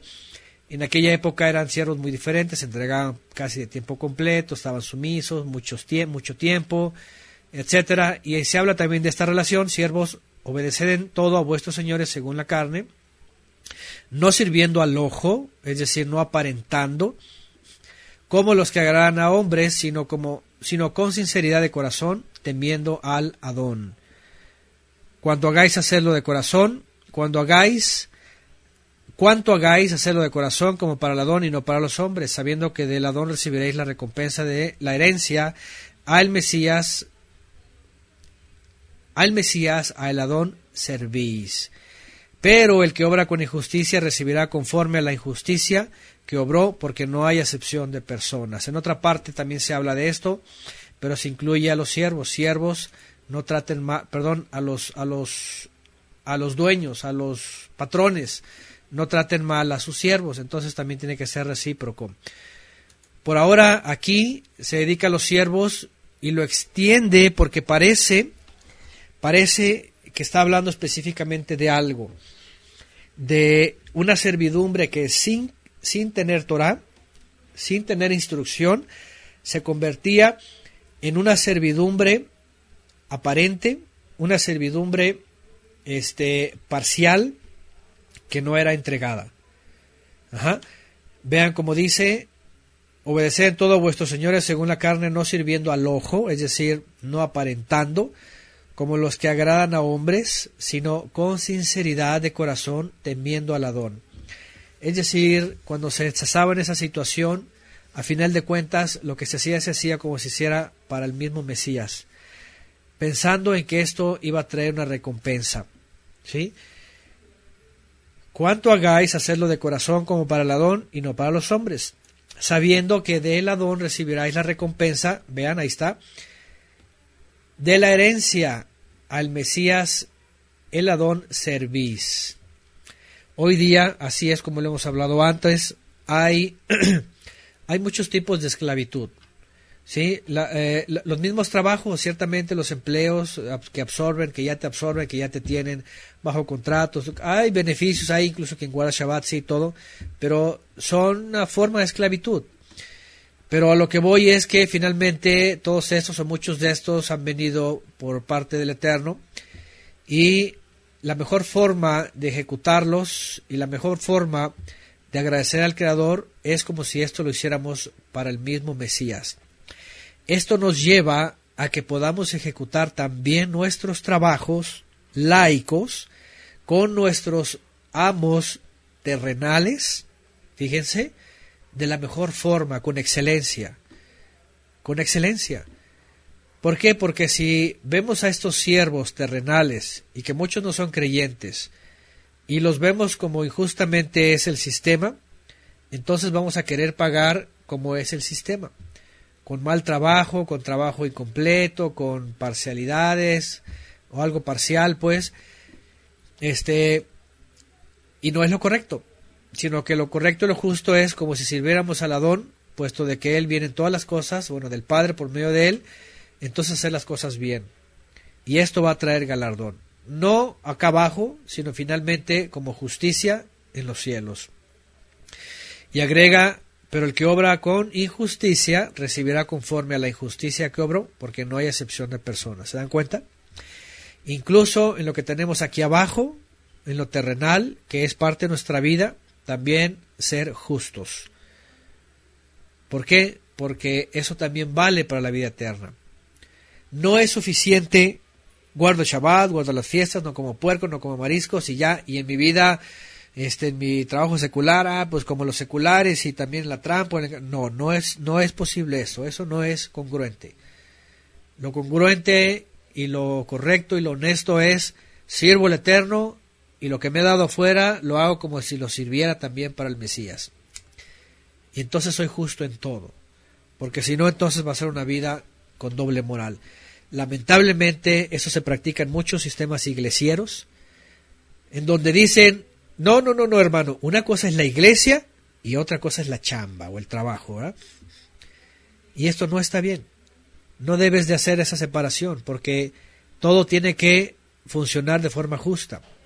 No puede ser correcto delante del Eterno y en el mundo querer hacer las cosas como sean y, este y, ser injusto.